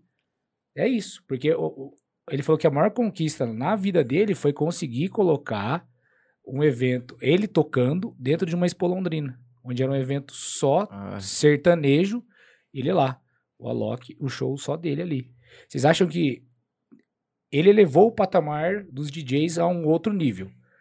O que, que vocês acham que vocês poderiam fazer, além de- dessa questão do marketing, do branding pessoal, para continuar elevando cada um de vocês, não não menosprezando ninguém, lógico, pelo amor de Sim, Deus, mas assim, o que que eu, o meu diferencial, ou o que que eu poderia fazer para continuar nessa, nessa tocada do Alok? Olha, é, Ou, na verdade, o que, que o Alok fez pra se tornar referência? ele trabalhou muito. Trabalhou muito, O cara. Alok não, não era desse estilo de música. O Alok vem de uma família de universo paralelo. Isso. Que Isso é uma mesmo. pegada. O pais, os pais dele são organizadores, são donos Não tem do- nada a ver com, com o que ele toca hoje. ele Não, não. Nada a ver. O- os pais dele é trance, aquele negócio lá que a galera transcende lá, que é no meio da, da, da praia. Você vê uns, uns, uns negros na lama. É, né? isso aí. Descalço no barro. É bem essa pegada. E- Os pais têm medo dos filhos eletrônicos por causa desses caras. É, mas é, ele, ele fez o quê? É, eu- tipo assim, quando a pessoa chega num lugar, dá pra você mapear aquilo, né? Isso é uma coisa que o pessoal fala. ah, se a pessoa atingiu tal sucesso, dá pra você ver o que ela fez, mapear aquilo. Se você fizer também, você também chega. Então, uma das coisas que eu comecei a fazer, e eu também passei bastante vezes isso pro Thiago, era o que eu via que fazia diferença. Então, o que, que ele fazia? Ele sempre fazia after movies, né? Ele pegava. Por isso que eu tô. Tanto que o Pedrão, eu conheci o Pedrão assim, né? O Pedrão, nossa, trabalhou muita festa comigo. E aí, todas as festas, ele gerava esse material. O Alok, ele era. Tinha uma aparência legal, né? Ele era fortão, né? É, cara de bonito, né? Ele é sim, bonito, sim. né? Se eu pegar olhar o Cara, cara lá, presença. presença. E aí, eles geraram, fizeram um trabalho de muito marketing. Então, é, o cara tinha, ele tinha um manager que esse cara fechava ele pelo Brasil todo. E aí, todas as festas, os caras não abriam mão. Ele sempre fazia vídeo, sempre depois começaram a acrescentar efeitos. Aí depois o Alok, com aquela GoPro dele, começou a fazer aquelas selfies lá. E aí foi popularizando. Aí teve a festa Happy Holly, que a festa Happy Holly parece que o Alok ele era um dos sócios. Então, aquilo ajudou o Alok a se popularizar em outro meio que ele não atingia, que era um Uhum. público mais jovem. Né? Até então ele atingiu um público, dele começou a atingir outro. Aí, de repente, quando ele fez a parceria com o Marcos da Audio Mix, ele começou a atingir o público mais sertanejo. Aí, tanto é que na primeira vez que ele falou que ele tocou, foi, muito recusado.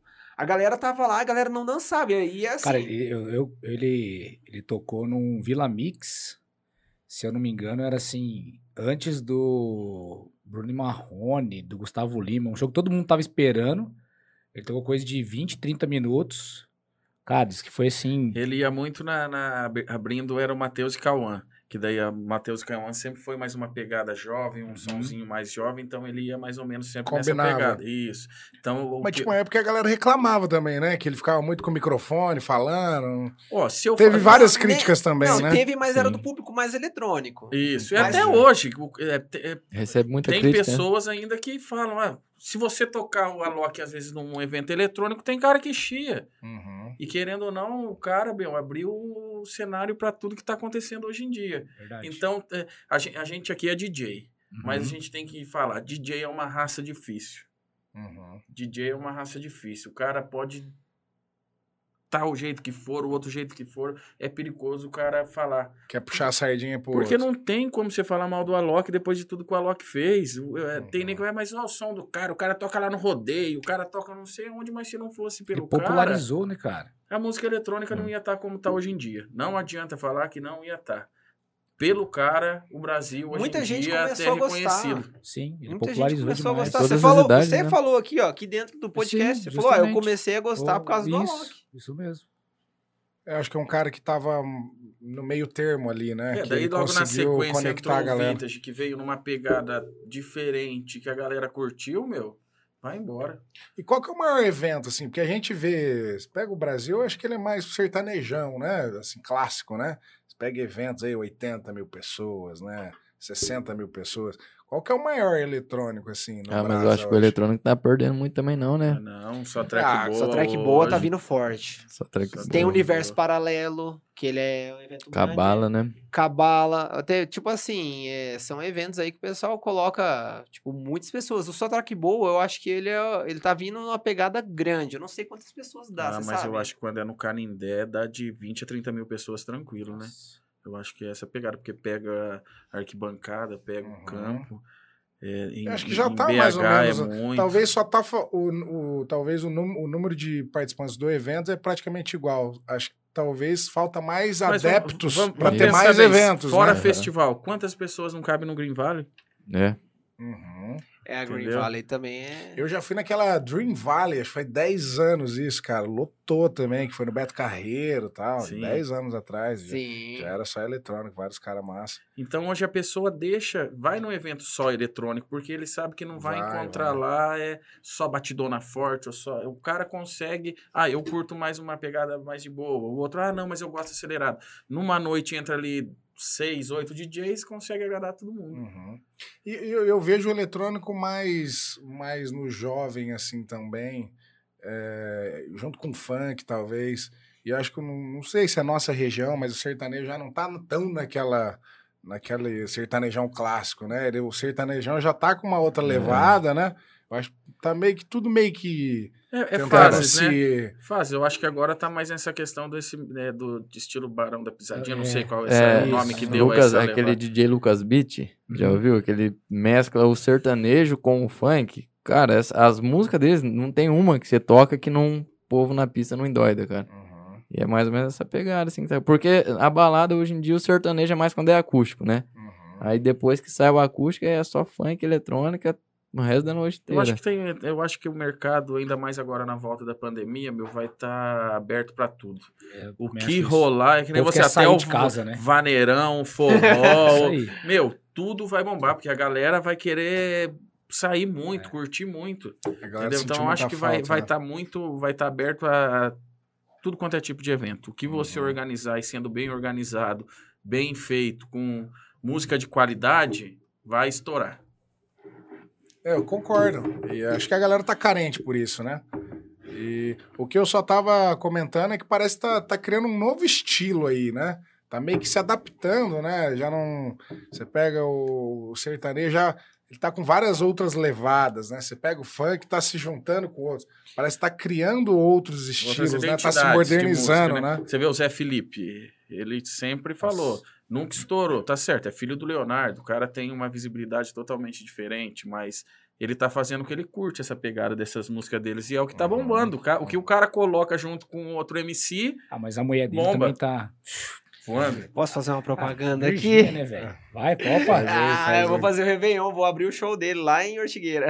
Ó, que legal. Já tá tudo certo já, então eu tô preparando. vai- Até então, essa que vocês perguntaram da melhor apresentação, a minha até então foi essa. Só que agora vai ser essa outra. Até o momento, né? Vamos ver. Ah, pra mais público. Pra- Eu não sei se pra mais, mas Uhum. eu acredito assim, que nesse evento. A É visibilidade que um cara desse te dá, né? Você não, não adianta. Sim. Só de você, é, o cara te colocar Sim, ali, o contratante de um banner junto com Zé Felipe.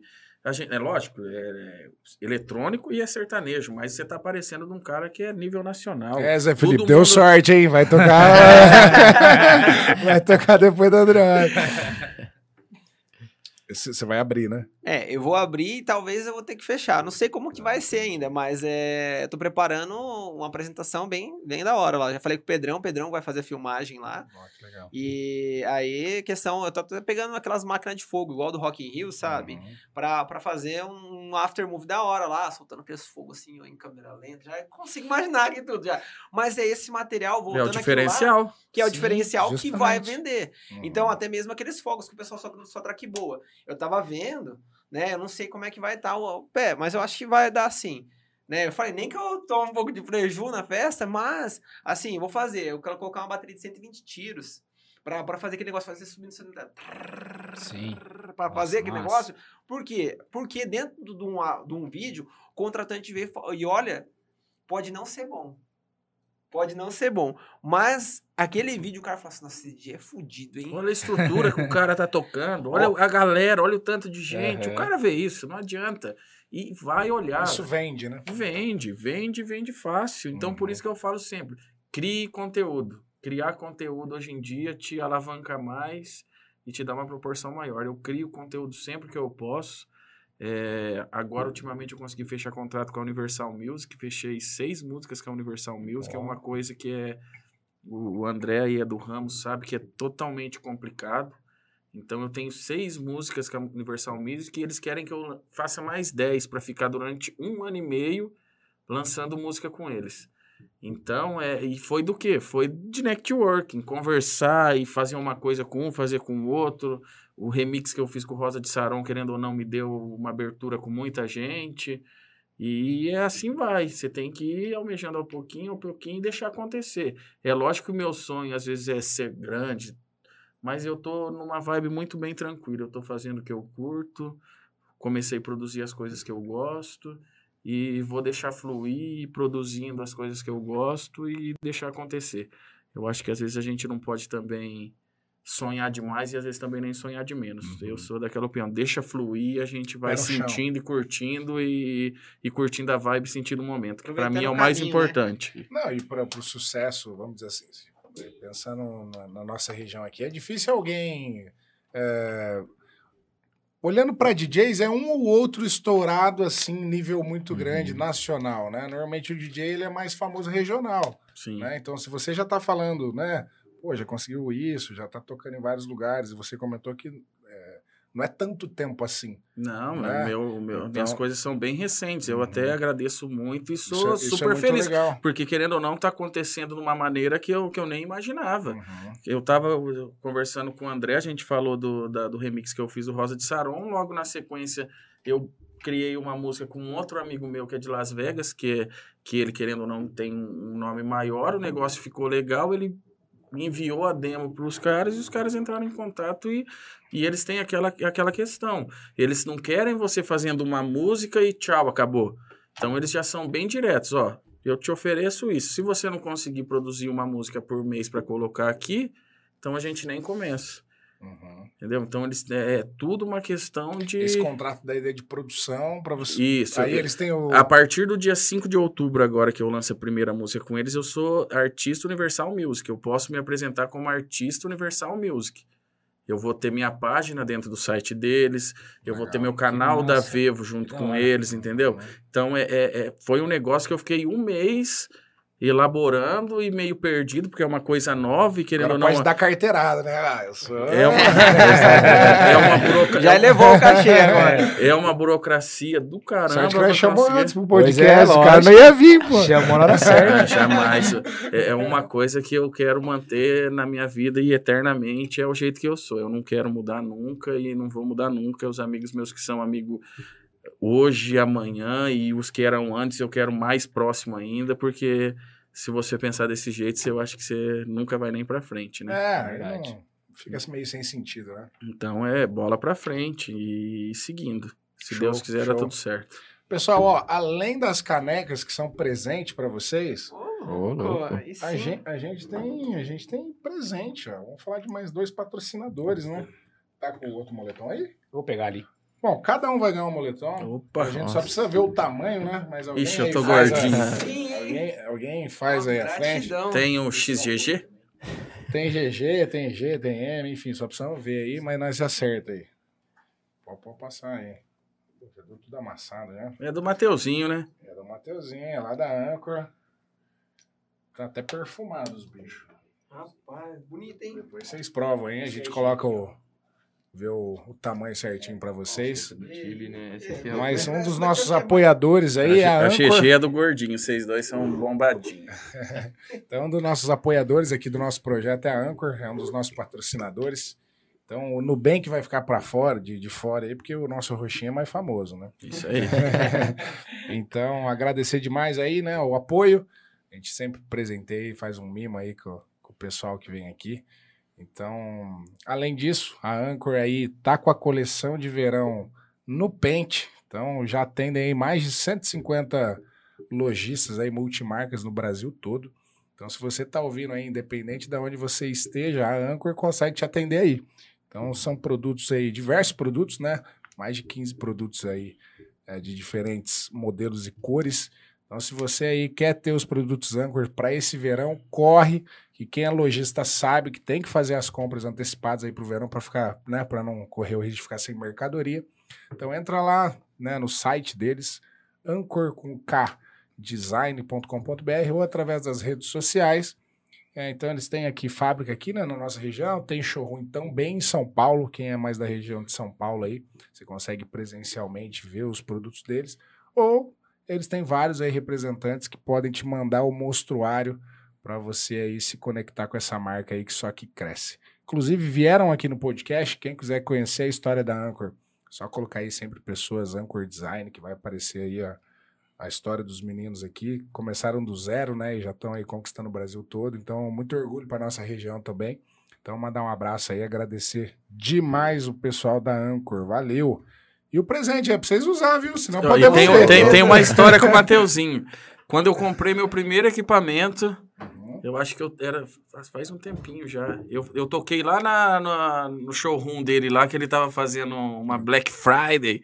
Ah, no- é, comprou lá? pra galera. Eu só lembro que. Não sei se a galera tava muito no embalo de comprar, porque mais beber, beberam pra caramba. É, eu acho que os, os clientes dele são muito de comprar, não, são mais de beber. viu? Sorte, né? Porque ficar só dependendo de amigo também, você não vai pra frente, né? Os amigos é só pra beber mesmo e, e vender mesmo, eles vendem pro Brasil. Isso aí. Então, muito orgulho aí de Qualidade. ter eles como patrocinadores nossos também, né? Qualidade. Qualidade demais. E nosso outro parceiro é uma empresa de tecnologia aqui da nossa região. Então é a Made for It. Então a Made for It é uma empresa aí que já está há sete anos na nossa região. Eles se especializaram em provedores de internet, atendem o Brasil todo aí. Mas nos últimos tempos agora eles criaram a Made for Business. Como eles tinham mais serviços específicos para ele atender o mercado tradicional, criaram a Made for Business, que basicamente eles terceirizam ah, o seu setor de TI. Tá? Então, se você aí é um, é um empresário tradicional, né?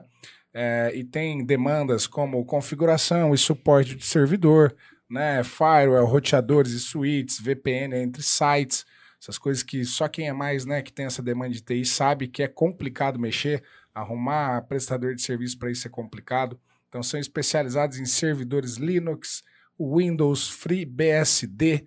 Então, são também sabem fazer aquela rede Wi-Fi corporativa e de visitantes, né? Então, toda essa terceirização completa do TI, você pode deixar aí na mão da Made for Business, que é um braço da Made for It, tá? Então, entre em contato com eles através do site Made, né? M-A-D-E, for, que é o número, né? Número, que é 4 em inglês, né? Não? Sim, senhor. Você já tá aprendendo inglês? Já. it, it.com.br ou através do- das redes sociais deles, tá? Made for It. Então aí quer, né, quer ter essa terceirização do TI, quer estar na mão de gente que sabe fazer, entre em contato lá com eles, pede um orçamento, eles fazem toda uma estruturação de um projeto para vocês aí, nessa parte de tecnologia da sua empresa.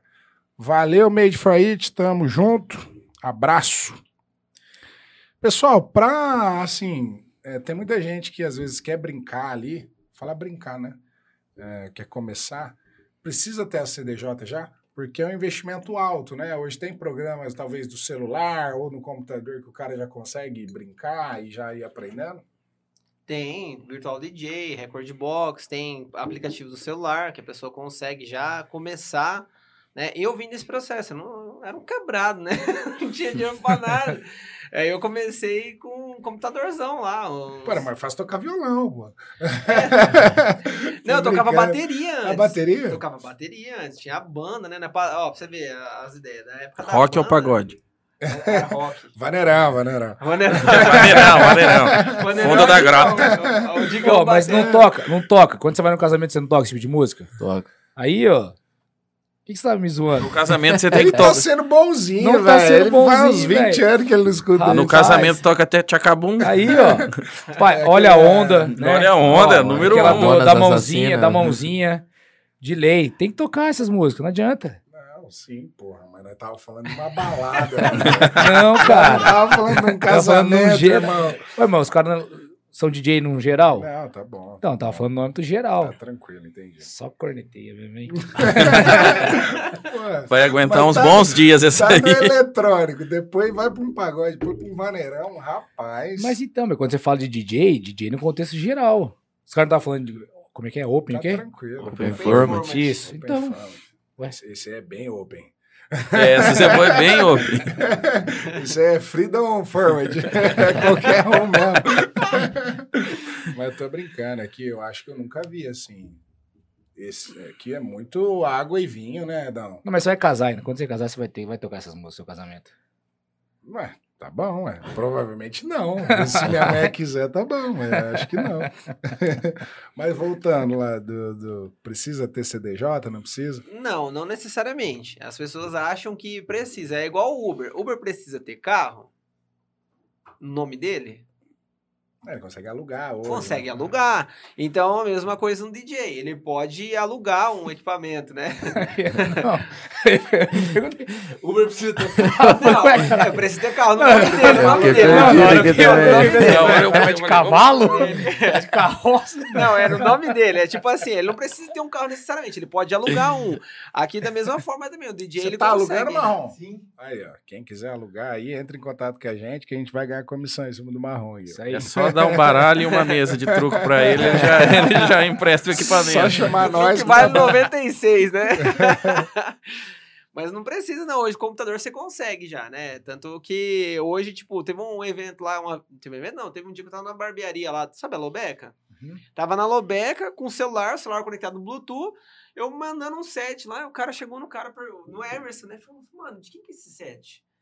Daí ele falou, ah, o cara tá fazendo ali. Mas que jeito que esse cara tá fazendo o set ali? Ele falou, não, tá fazendo pelo celular. Ele falou, como? Aí o cara chegou em mim e falou que ele terminou de cortar. Ele falou, senhor, irmão, você tava fazendo set aí, né? Eu tava. Nossa, mano, da hora. Porque foi bem na época que o Emerson falou assim, nossa, mano, tem um aplicativo lá, vê lá como que é, se, se ele é bom. E dá pra fazer pelo celular, pelo tablet, pelo computador. A pessoa que não tem recurso hoje, né? eh, Se ela quiser, se ela curte mesmo isso, ela não tem desculpa pra pra falar que não. Porque hoje pelo celular você consegue fazer, entendeu? Então, ah, celular, computador. Eu comecei pelo computador, não tinha dinheiro, né? Então, foi, comecei no Virtual DJ. É simples, o mais simples que tem, assim. Todo mundo, né? Dá pra produzir através dele também? Produzir é só se for loop, essas coisas do tipo, né? É, pra, pra questão de produção, a gente usa outros softwares. Aí tem o Ableton, tem o FL Studio, Lógico, né? Logic, Cubase. Uhum. Qual que você produz, Tibi? O Ableton. O Ableton. É, então, é o mesmo que eu produzo. São pagos? Sim. São pagos? Depende, né? Aquele jeito Cara, brasileiro. Google, como não pagar? Você vai achar, né? Você vê como que é, eu tentei ser certinho, o cara vai lá e fala, craqueei. Não, é pago, só não sei se é eu que pago, alguém tá pagando aí. né? É, o, o, o, o- Silent foi a única coisa que eu, que eu comprei, né? Mas o Silent, só pra você ter ideia, é um aplicativo, é um, é um plugin que ele, você joga ele dentro do Ableton pra ele modular som. Quando eu comprei ele, tava Uma 140... ferramenta complementar. Exatamente. É um aí, piano, né? Tipo, É, é, o formato de um piano, né? e aí você modula o som que você quer. Uhum. Nele, eu paguei 144 euros na época. Dava 500 e poucos reais. Na época. Só um Hoje é Milão. É, Ah, hoje eu até nem sei mais, quanto. né? É, acho até mais. O Ableton, eu nem sei quanto que tá. Você já Ah, pesquisou já? eu Acho que beira, beira uns mil dólares quase já. Ah, é caro. Eu sei que é caro. Aí pra você comprar, tipo assim, você tá começando. tipo, Primeiro começa com mixagens perfeitas, vai com calma. Virtual virtual. DJ ali, né? DJ, celularzinho mesmo, aplicativo. É, Você aprendeu como, Tibi? Mas isso daí é quem tá querendo investir na carreira pra frente. Primeiro, às vezes. Eu não quer sei. brincar, né? Às vezes eu acho que é legal o cara começar já meio que da- mexendo um pouco na produção e foi o que eu fiz. Eu, eu voltei a. Porque eu já tinha, já sabia mexer um pouco nos equipamentos, mas nos equipamentos mais antigos. Então fica mais tranquilo para mexer nos novos. Aí eu fiz o quê? Eu voltei fazendo um pouquinho do. Fiz um mês só do curso de mixagem aí e voltei daí fazendo curso de produção junto. Uhum, Só que tudo online. uhum, Aí foi o que eu fui fuçando, é que eu sou fução. uhum. Eu não paro, eu fico lá, eh, se eu tô à toa no meu almoço lá no serviço, eu tô fuçando. Se eu tô em casa, eu tô fuçando. E daí você vai vendo tutoriais na internet, vai fazendo. Daí você vê se esse curso é interessante. E esse é legal, esse é legal. Você vai fazendo junto. Só que eu, eu tenho que ser sincero, eu não posso também chegar aqui e mentir, falar que eu sou o produtor fodal e fiz tudo, não. Eu tenho amigos meus que eu, a- me ajudam, principalmente na parte final. Uhum. Porque é, é o mesmo caso da Universal. Como eu vou mandar uma música para os caras sem uma mix, sem deixar o negócio top, redondo, do jeito que tem que ser? Então eu não posso aqui chegar e falar, nossa, você está produzindo lá para Universal, você é o pica das galáxias, você está fazendo tudo. Não. Existe Eu uma tenho- colaboração Eu tenho amigo, produtores que me dão uma força, porque não tem como eu, com a experiência de dois anos aí, enviar um negócio que vai ser do nível que os caras vão aceitar. Então a gente tem que jogar, jogar com a verdade. Sim, sim. Então, tem que, que até agradecer esses caras que me ajudam, que são o John Lake, lá de Las Vegas, tem o, o Ada de São Paulo. Então, tudo eu crio uma ideia, faço um esboço mais ou menos ali, levando a pegada que eu quero, chega lá, esses caras vão dar uma mão, ó, eu acho melhor fazer isso, melhor fazer aquilo. E eu acho que hoje em dia muitos DJ produtores usam essa, essa, essa ideia aí, entendeu? Cara, hein? Tá Conta pra nós aí, É, pô. aí. Ele bateu aqui e parou o som. Eu falei, Acho "Isso que é ele lembrou da verdade." história do, do Porto Rico, do último Porto Rico, Green Valley. Foi essa aí, né? Eu tenho ódio dessa história aí. Eu vi aqui uma pergunta aqui, ó, que tava aqui, não sei se vocês, vocês vão fazer a pergunta que tava rodando aqui, que a, É, qual? é a Carla Mariane Maldonato perguntou. Você conhece, Adão? Não. É a mulher do Éder, pô. Ah, só. É, ela fez, ó, qual, qual vertente que eles não curtem tocar? É boa, pergunta boa. Começa aí, Tibi. Pagode, pagode. Vaneirão. Vaneirão.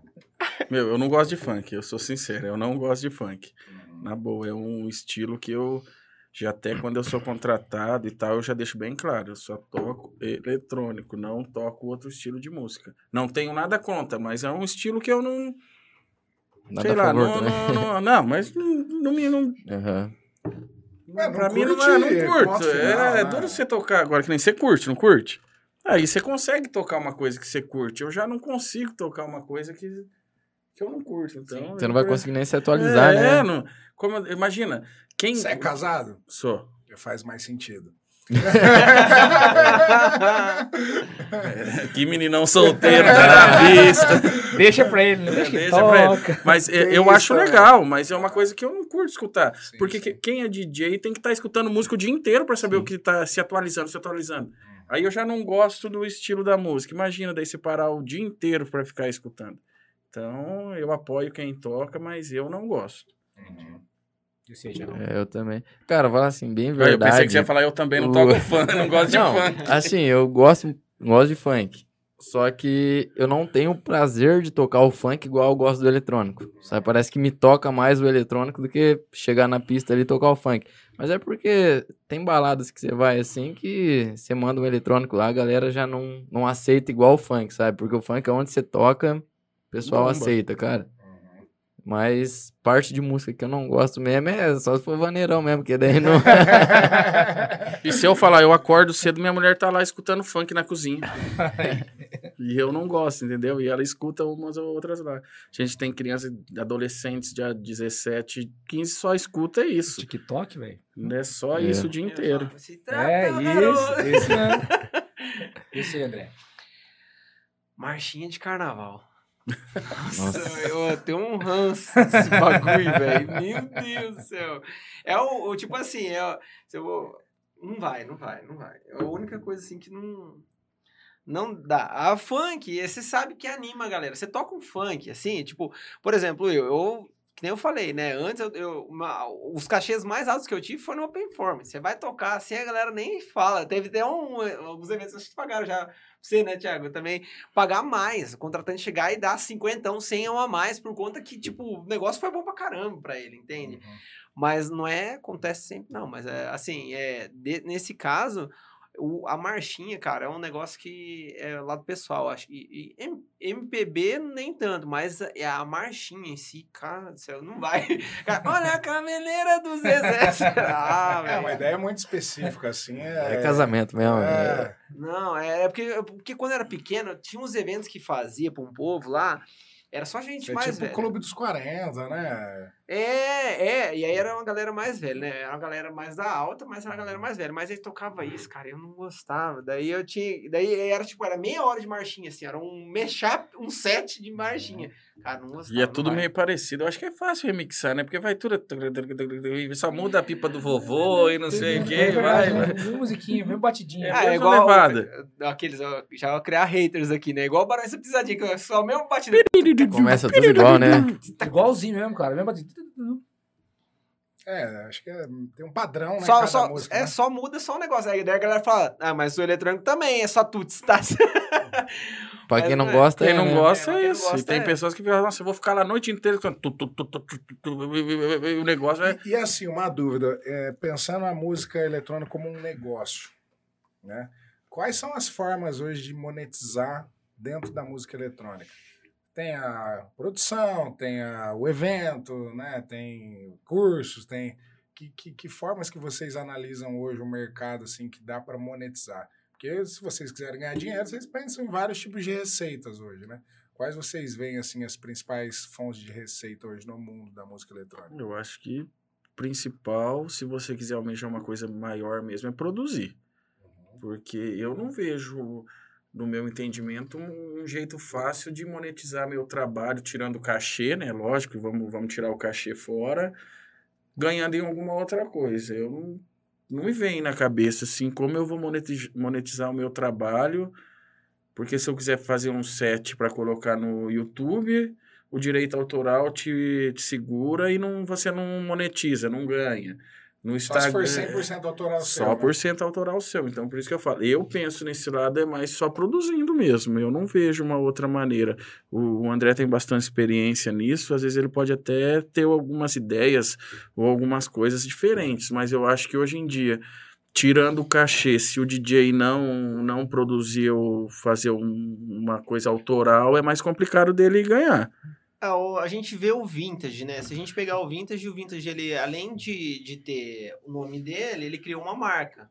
Então, a sua track boa, ela não é só um festival. Então, ele fez o quê? Camisetas, é, acessórios. Marca de é, roupa. marca de roupa. Então, ele soube explorar mais isso. Então, ele agregou produtos. O Alok. O Alok fez parceria com a Chili Beans. Lançou a coleção de óculos, né? É, Tá até em jogo de. Mas- Fire, mas- né? Pô, Isso aí deve ter sido. Mas é aquela né? questão, o cara primeiro fez o nome dele rodeado com a música dele, com o trabalho dele, e depois ele agregou as marcas parceiras, a festa. É, então, se o cara for um cara empreendedor e pra frente, e o cara começar a se autodivulgar e conseguir ter um trabalho legal, ele vai conseguir fazer. O André mesmo, ele tem a marca da festa dele. Então, para isso para ele é um jeito dele monetizar o serviço dele, porque ele tem uma festa dele. Então ele já, já é diferente do meu caso, que eu não tenho nada, é só é, eu só tento produzir. Ele não, o André já consegue fazer uma festa dele, que eu acho que isso é super importante. Primeiro, a festa dele, ele não vai chamar qualquer DJ, porque ele já é DJ, ele sabe que, o que vai agradar e o que não vai agradar. E outra, ele vai tocar na festa, ele vai criar um material espetacular para ele poder vender também ele. Então eu acho que é essa parte aí, o agregar depois que você já começa a consolidar um nome. O André já é um nome consolidado aqui na nossa região, no Paraná. Quantos eventos grandes ele faz, quantas aberturas de festa, é, quantas coisas grandes ele já fez, entendeu? Então ele já consegue ganhar em outros nichos. Mas é, eu mesmo não consigo hoje, se eu não pensar em ou produzir ou ter uma grana para investir para fazer uma, uma collab minha, uma, uma label minha, não vai, não vai virar. É, tem, tem os DJs, por exemplo, que eles lançam gravadoras, né? Então, a- a- o Vintage, além da, da, da festa, além dos cachês dele, além das músicas que venham a grana legal ali de, de ouvintes, ele também tem essa parte do da gravadora, né? Que dessa track boa ele também é sócio, né? Então, todo mundo que lança lá, então a gravadora tem royalties, né? Fica E- tudo. e, e isso também é uma forma deles ganharem dinheiro aí na, e fazer. É o meu caso com a Universal. Para mim, eu não vou ganhar bem dizer quase nada. Eu- o que eles pagam é micharia. Certo. Só que quantos ele não. A É, visibilidade. é, A visibilidade. Só que se, essa- se uma música dessas minhas estourar de fazer muitos views no Spotify, no Deezer, 85% ficam para eles. Agora com a Rosa de Saron, que eu fiz independente, os caras da Rosa de Saron me liberaram a música. Ó, Tem pra gente ouvir essa música sua? tem. A, a música tá livre. Você, vai, você pode fazer e o direito vai ser seu também. Que A você vai gente- tocar aqui cai no direito também. É, então, vai travar o. A Não, gente. mas eu falo assim, depois eu vou. Sim, quero sim, ouvir. sim. A gente vai. Daí eles já chegaram e falaram: ó, 50-50, meu, que a gente não tem rosco, faz 50-50. Com essa música eu tô conseguindo ganhar, eu acho que dá 70, 80 dólares por mês. Que legal. Entendeu? Agora imagina um cara desse quanto não ganha um vintage da vida, um Alok só em views na, Nas Nos streams. Aham. Então Vocês é- já, já pensaram assim, em- levando para esse, desse lado da monetização, tentar produzir alguma coisa voltada? Eu não sei nem se tem como fazer isso para TikTok, Instagram. é tudo que você lança, tudo que você lança, vo- você vai poder ser utilizado no TikTok. Aham. A partir do momento que eu lancei, as músicas vão estar em todas as plataformas de música. Vai estar liberado um trecho da música se alguém quiser usar no TikTok, no, no History. É, é liberado em tudo, entendeu? Aí vai do negócio De bombar. alguém chegar ali, olhar e é isso, É, né? eu, eu vejo assim, Ah, o tem TikTok muito... é mais uma forma de você divulgar a música, né? É a dancinha. Se alguém pegar, gostar da sua É. música, fazer uma dancinha e viralizar, É a dancinha. bombou. Não- Mas o TikTok monetiza? Parece- Sim, sim, Monetiza, parece monetiza. Mas é jogar o cara no o TikTok, Não, o mas TikTok, ele o- viraliza demais. O ele a joga questão não é nem ganhar o dinheiro do TikTok. É Se do- você é isso. conseguir viralizar um. É, você tá feito. In Drive. Viralizou no TikTok. Lá de Maringá, os piá. Sim. É, pra você ter ideia, eu até comentei isso com o Thiago esses dias atrás. A gente tava sentado lá, eu tava tendo um papo. A gente tocou junto. Eles abriram pra mim, eu era a atração principal lá em Maringá. Aí eles, ele tocou antes, né? Um dos, né? Não eram os dois, ele tava um dos. E, e aí, beleza, entrou a pandemia. Eles fizeram um som, eles lançaram naquela época, beleza. Um ano depois, essa música dele já foi tocada em Las Vegas, já foi tocada em vários outros lugares aí do mundo, porque viralizou no TikTok. Alguém pegou a música lá, viu aquela música lá, tipo, um cara tá dentro de um carro, primeiro, acho que foi o primeiro vídeo, né? Aí o cara tava dentro do carro, o outro tava escutando a música e trrr, Daí os caras faziam assim, nossa, sabe? Daí começava a bater a música, e daí os caras pegou esse trecho, aí foram ver quem que eram os caras, e começaram a gravar, daí, aquelas colombianas dançando, chilena, e foi indo. Cara, bombou, bombou. Que massa. que massa. Eles estão com mais de acertada, né? 20 milhões de, de, de plays no, no Spotify. Entendeu? Então, é, eles estão fazendo vários shows, eles estão lá no Rio de Janeiro agora. Já mudou, já mudou totalmente a, a vida deles com uma Uma estourada música, no, no TikTok. Então, hoje em dia, se você conseguir viralizar uma coisa dentro de, um- de uma rede social, a, a possibilidade de você conseguir ter um sucesso e depois só.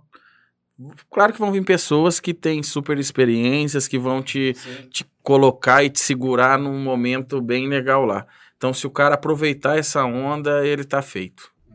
É o que muito acontece com o sertanejo hoje. Esses, E esses, o time, né? esses, esses, Na hora que você dá, ganha o time ali, faz uma publicação aqui, faz uma campanha aqui. esses pisadinhos, esses povo, essas músicas legal, estourando, é isso. legal, né? Isso. Eu tava vindo hoje num rádio, eu não vou nem saber o nome da música, nem como que é, eu tava vindo pra cá.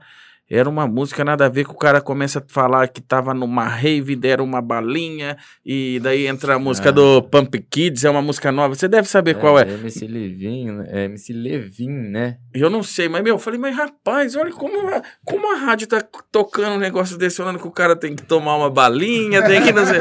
Falei, essa rádio tá moderna hoje. Essa daí É, isso aí. Ainda minha mulher cantando. vi. Caramba, mas É. onde você escuta essas coisas? No TikTok. É, MC Le- Levin, vê se pode, né? Essa. É, eu acho que é isso, meu. Falei, mas- Nossa, nem ouvi essa música, viu, Bruno? E o cara, meu, estourou. Eu acho que o cara deve estar bombando pra tocar, tá tocando na rádio aí. O TikTok deve estar fervendo com esse negócio desse É. cara. Tá feito. Não precisa mais. Mas é a rede do momento, né, cara, TikTok, né? Porque ele é muito, ele engaja demais, leva muito, muito longe, assim. Um, Tanto que o Instagram tá. Grande probabilidade é do Instagram acabar com esse negócio de fotos, né? É. tanto que se você coloca um vídeo, o alcance é de um jeito. Você coloca a foto, é totalmente menor. Uhum. É, eles têm mudado bastante o foco. Eles começaram Isso. a priorizar bastante live agora, né? É, tipo assim, a gente. Eu tenho uma página lá que eu sigo lá que os caras estavam falando. Toda vez tem mudanças, né? Por conta de. Parece Algoritmos, sempre é, pra ele é. mudar os algoritmos dele, senão fica toda, toda vez a mesma coisa, né? Vai Aham. ficando mais e mais do mesmo ali É, sempre. é que o Instagram ele quer pegar todos, né? Ele quer seguir o YouTube, quer seguir o TikTok, ele, é- sei lá, ele quer abra- abraçar todos, parece. Porque assim, se você for pensar em live, você pensa em YouTube. Se for pensar Cara, em esse vídeos tipo- curtos, esses- TikTok. Esses tipos de plataforma, qual que é o foco deles? Te reter dentro da plataforma. Segurar, te segurar o máximo Te segurar o máximo dentro. lá dentro. Então, por que os algoritmos são cada vez mais fodas, né? Porque se você começar a ver conteúdo chato, Você vai simplesmente sair dele e entrar no outro aplicativo vizinho, É, né? é, até, até E o Laís, algoritmo mas do pra Laís, porque a TikTok, gente pediu pra tirar do Instagram hoje. é, o algoritmo do TikTok, ele é um dos mais assertivos Sim. do que você quer ver. Né? Isso Então, daí se dá você até começa... divórcio de casamento, porque tem hora que fica aparecendo muita mulher só de, de birra. É, e aí uma coisa perigoso. legal disso aí é que, por exemplo, às vezes, igual você acha que você tá. Falou, não, não vou curtir, né? Tô- Mas minha- só minha de você esposa- ter parado um Se você ficou ali, lá 10 segundos nessa foto, ele já entende que vo- Você você gostou você- O daquilo. que, que você tá fazendo 10 segundos naquela foto? tá? Então, automaticamente o algoritmo vai trazer mais fotos daquela. Não necessariamente porque você curtiu ou não. Bem isso. Né? Então não o algoritmo é tão né, cara? Ele inteligente. aprende o que você gosta. E, e ele tem aquele machine learning, né? Ele aprende com você mesmo. Uhum. Então é um algoritmo para você. Isso. né? É Sim. algoritmo para você, para você. Então, é perigoso, né? Uma coisa que, uma crença que eu achava que tinha, era que, o, o- que os aplicativos escutam a gente. E eu já falei isso já. Não, vai tomar no Mas Você cu. falou isso pra mim semana passada. Eu falei, o negócio Aparece apareceu. a propaganda ali aparece. querendo te vender o negócio. Só que eu escutei que não tem nada a ver.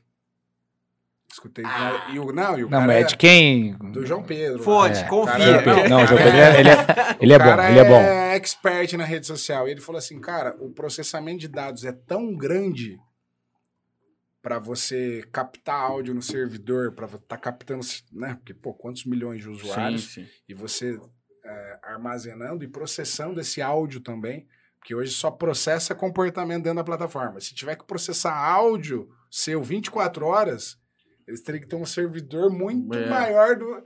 Ele falou, não faz sentido estrutural eles captarem o seu áudio, porque não tem, não tem como estar processando isso, entendeu? Mas que acontece, Então, acontece. acontece, parece até mágica. Mas, Mas fala, mas aí- que merda é essa aqui? É, Na hora que eu mas sair daqui, aí- vai aparecer a musiquinha tocando aqui que você falou. Mas agora. é Tomara. por causa daquela coisa de. Esqueci até o nome. Mas é, você não lembra que às vezes você pesquisou isso aqui, ou pesquisou isso ali, ou entrou num Instagram relacionado com aquilo. Só que daí você falou, aí apareceu, você falou, não é porque eu falei. É. Mas na verdade, porque você pesquisou alguma coisa aqui, aqui. Então é esse comportamento de usabilidade, não o seu áudio, entendeu? Então fez sentido pra mim. E também, vou tomar no cu desgraçado. se, tá, se tá escutando, ou tá escutando. Mas eu acho que ele realmente não escuta por esse processamento de dados. Pode Ser, ser o armazenamento é bizarro, né? Imagina tá armazenando 24 horas de áudio. É Muita inteiro, coisa, né? E muita hoje em dia, coisa. a pessoa tem um, dois, três celulares. Imagina. Eu, eu não vejo hoje pessoas sem celular. Acho que não existe mais, né? Eu não, não vejo. Até, existe, tem não, até não o Oba como. Box lá, que é pros velhos usar o celular daí.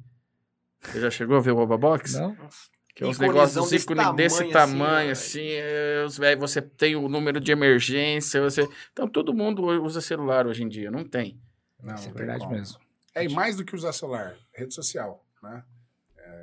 É, galera dando um... Ligação. Imagina o que essas operadoras perderam em ligação. Antes você fazia o pacote de, Eu quero o pacote porque ele vai me dar 200 minutos ilimitados com qualquer operadora. Não, e esse dia eu escutei a... que é praticamente da época de todo mundo. Falou, cara, eu sou da época que pra eu saber quem tava me ligando eu tinha que atender. Justamente. você é não isso aí. sabia, né? Aham. Quando você vê um DDD diferente, você fala, ah, é... É da Claro, né? E hoje em Tá dia, o e hoje em dia Antes aparece até o atender, spam. Porque não tinha telefone. Seu filho, pai, isso aí é não tinha, cobrança. Não, mas você já sabe, né? Isso aí é, É cobrança, é o banco ligando. Já É, aparece mas lá você isso. já sabe o DDD, você nem atende, né? Antes você não tinha como saber, 011, né? fala assim, "Ih, É que liga toda hora. É o meu igual, é igual, tocar, é né? igual. Meu nome é Sérgio, eu atendo o telefone. Aí a hora que fala, ah, eu queria falar com o Sérgio, eu falo, ah, não tem. É cobrança, certeza. Agora quando fala, quero falar com o Tibid, aí já é diferente. É, mais, mais íntimo daí, né? Já De onde que veio o Tibi? Meu, é uma... Aí eu achando que o podcast é meu aqui. Não, mas é, boa pergunta, é verdade. É freestyle. Ô, louco, que é? Eu estudava no Lilo Cairo na época, quinta série, primeiro ano que eu fui pro Lilo Cairo. Aí tinha a história lá do livrinho lá que era Tibiquera, um indinho pequenininho, pesava uns 30 quilos, era é, franjinha, cabelo bem lisinho, franjinha. Aí tinha a professora Rosemarie, mulher do Barretão. Chegou, olhou e falou... Ah, meu, vamos botar esse apelido de Tibiquera. Você olha como você parece o indinho da história. Quem depois tá procura lá Tibiquera no, na- no Google que vai aparecer o indinho. E eu era igual assim, porque eu era seco, com palito de dente, tinha cabelo na época. Aí começou Tibiquera, Tibiquera, daí até que chegou um dia, ela falou, não, gente, vamos parar com esse Tibiquera, vamos ficar Tibi. Aí foi ficando, eu nunca liguei, foi ficando, ficando, ficando. Eu acho que depois dessa quinta série, meu, dificilmente alguém me chama de Sérgio. Onde eu trabalho é Tibi, onde eu vou é Tibi, não, não muda. Só que eu não vou tirar o boneco, eu sou, agora eu sou careca, mas quem vê aquilo lá não fala que é gordinho hoje, careca, barbudo, não me conhece nunca mais. Mas é de colégio, foi a professora que colocou. Mas você como é que é na época saudável, né? Você pode ver, não tinha bullying. É, não teve, não teve bullying, não teve nada. Eu falei, não, que legal, né? Melhor que Sérgio, nome de velho, né? Eu brinco com meu pai até hoje, eu falo, pai, você me ferrou com esse nome de Sérgio, né? Sérgio Luiz Fontalva Júnior. Falei, pelo amor de Deus. Mas aí não dá nem pra colocar na lápide tudo isso escrito. Mas você liga quando alguém te chama de Sérgio? É, eu ligo porque daí é cobrança. Porque todo mundo me chama do sobrenome, e meu nome é Bruno, né? Mas, cara, quase ninguém me chama de Bruno. E às vezes eu até estranho, sabe? Nem minha mãe me chama de Bruno.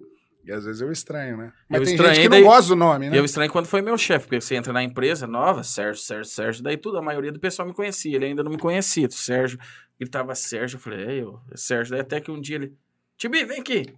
Eu falei, não deve ser, né? Fui na mesa até do outro, porque eu falei, eu, até o chefe agora chamando de Tibi, então o negócio tá bom. Legal, legal. Vamos falar dos últimos patro patrocinador? Bora. Ai, rapaz, já tô quase enrolando a, a língua aqui. então vamos lá, Culpa do pessoal. marrom. Ô, Marrom, é, ó, a O última rei vez, da? Kátia. A Laí já tá brava com você. você-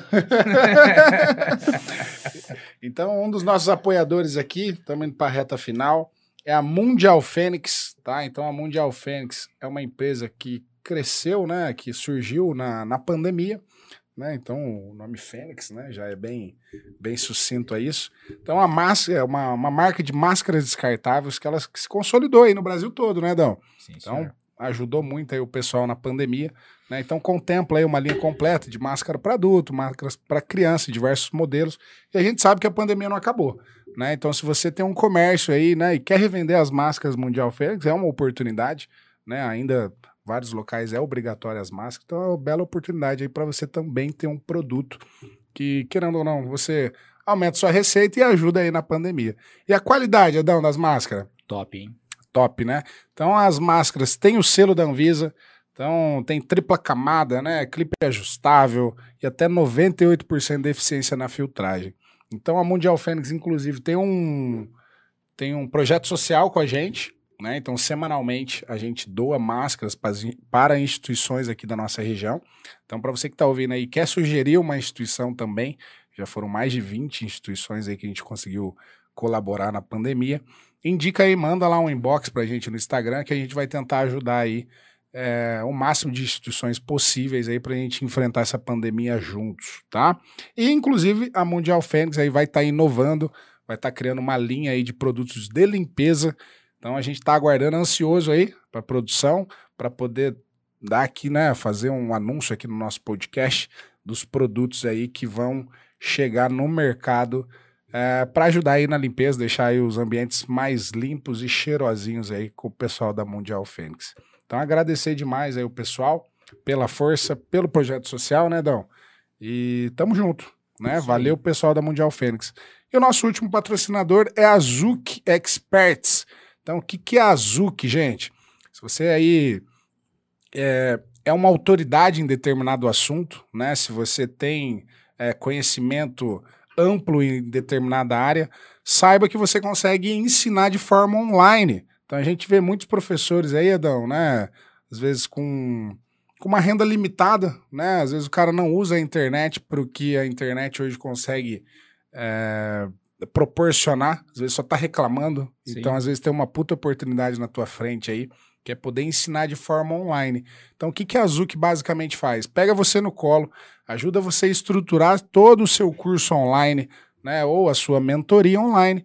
Então, eles ajudam todo no seu, no seu lançamento. Então, o Andreoli aí fez um lançamento. É complicado fazer um lançamento sozinho? Nossa senhora, é embaçado, hein? É, Você pegar, cuidar de tudo aí, marketing, tráfego e conteúdo. Você fez sozinho?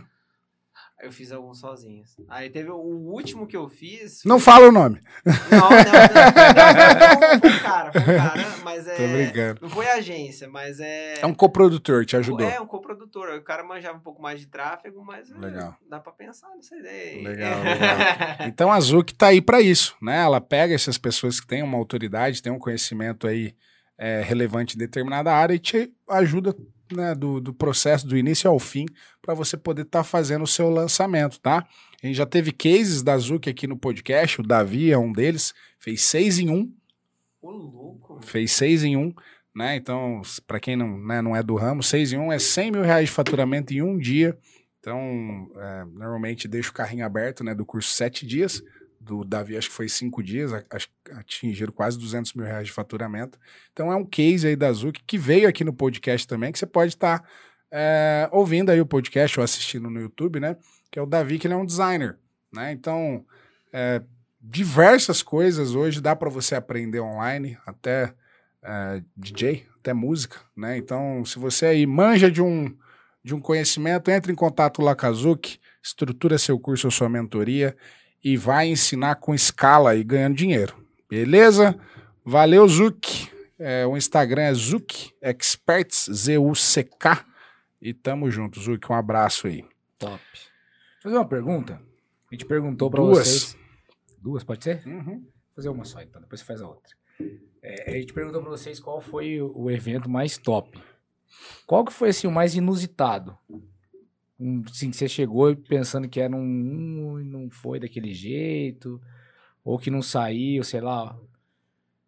Tem algum, assim? Mais perrengue, você fala? É isso, perrengues. Passou um perrengue pra, às vezes, chegar no lugar, tocar, não- não- nada dava certo. O marrom tem um, hein? Acabou a luz. É isso que eu ia falar, tá faltando a história do marrom. O DJ de Porto Rico, das lanchas. É o tiozão da Que a. CDJ não funcionava, mas saiu o som.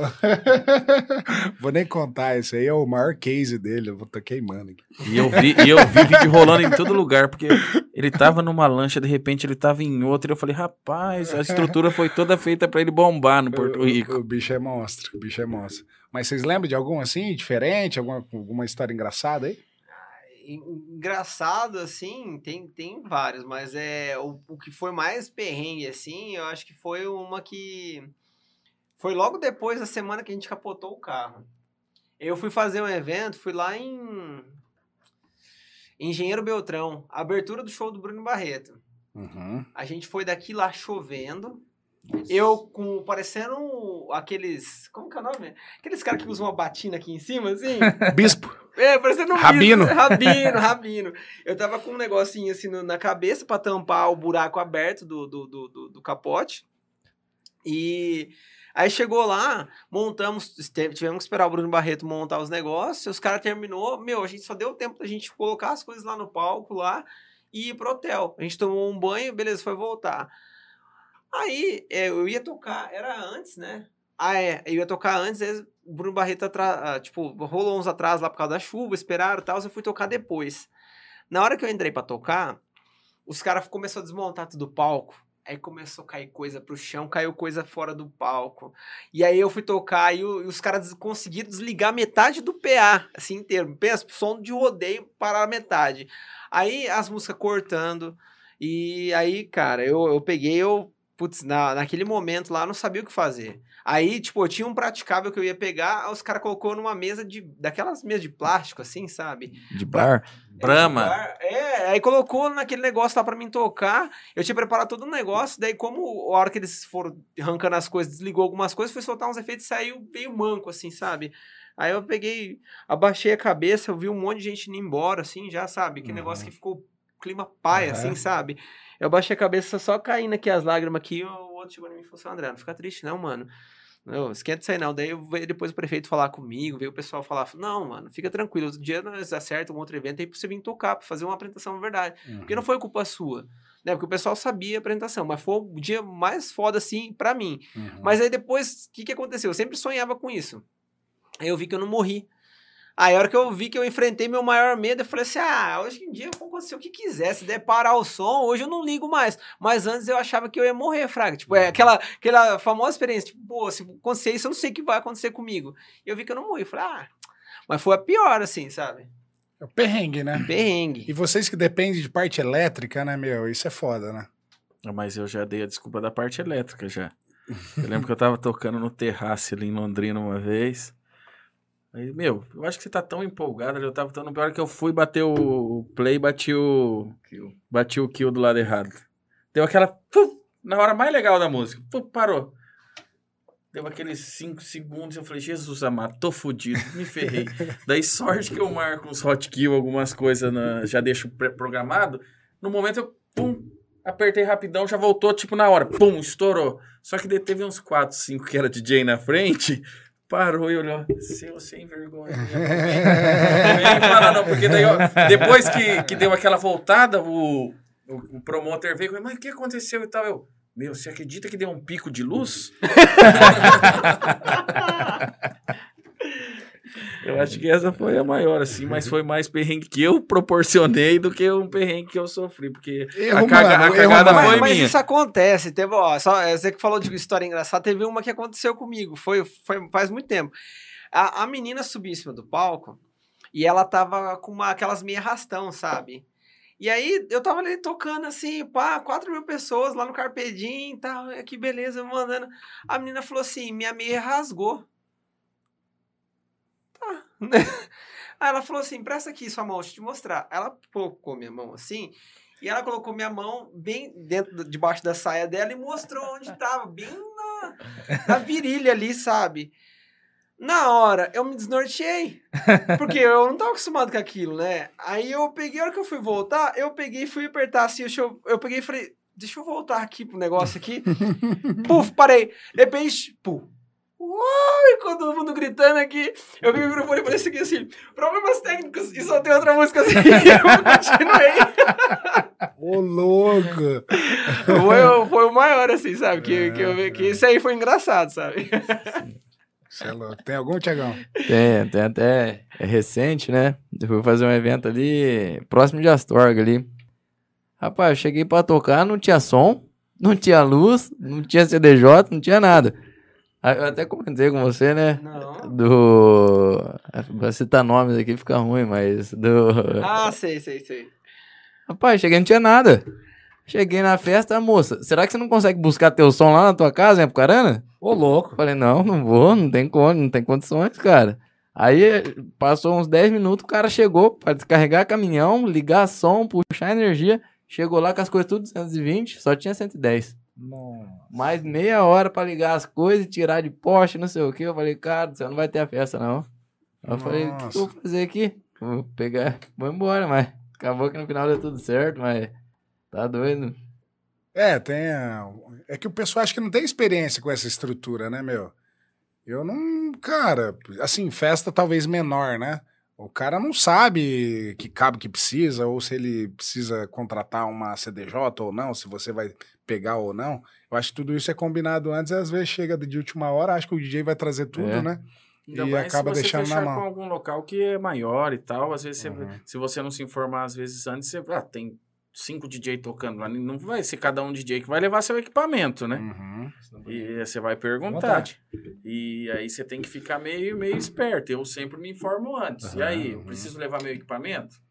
Cara, ah, não, a gente já tem.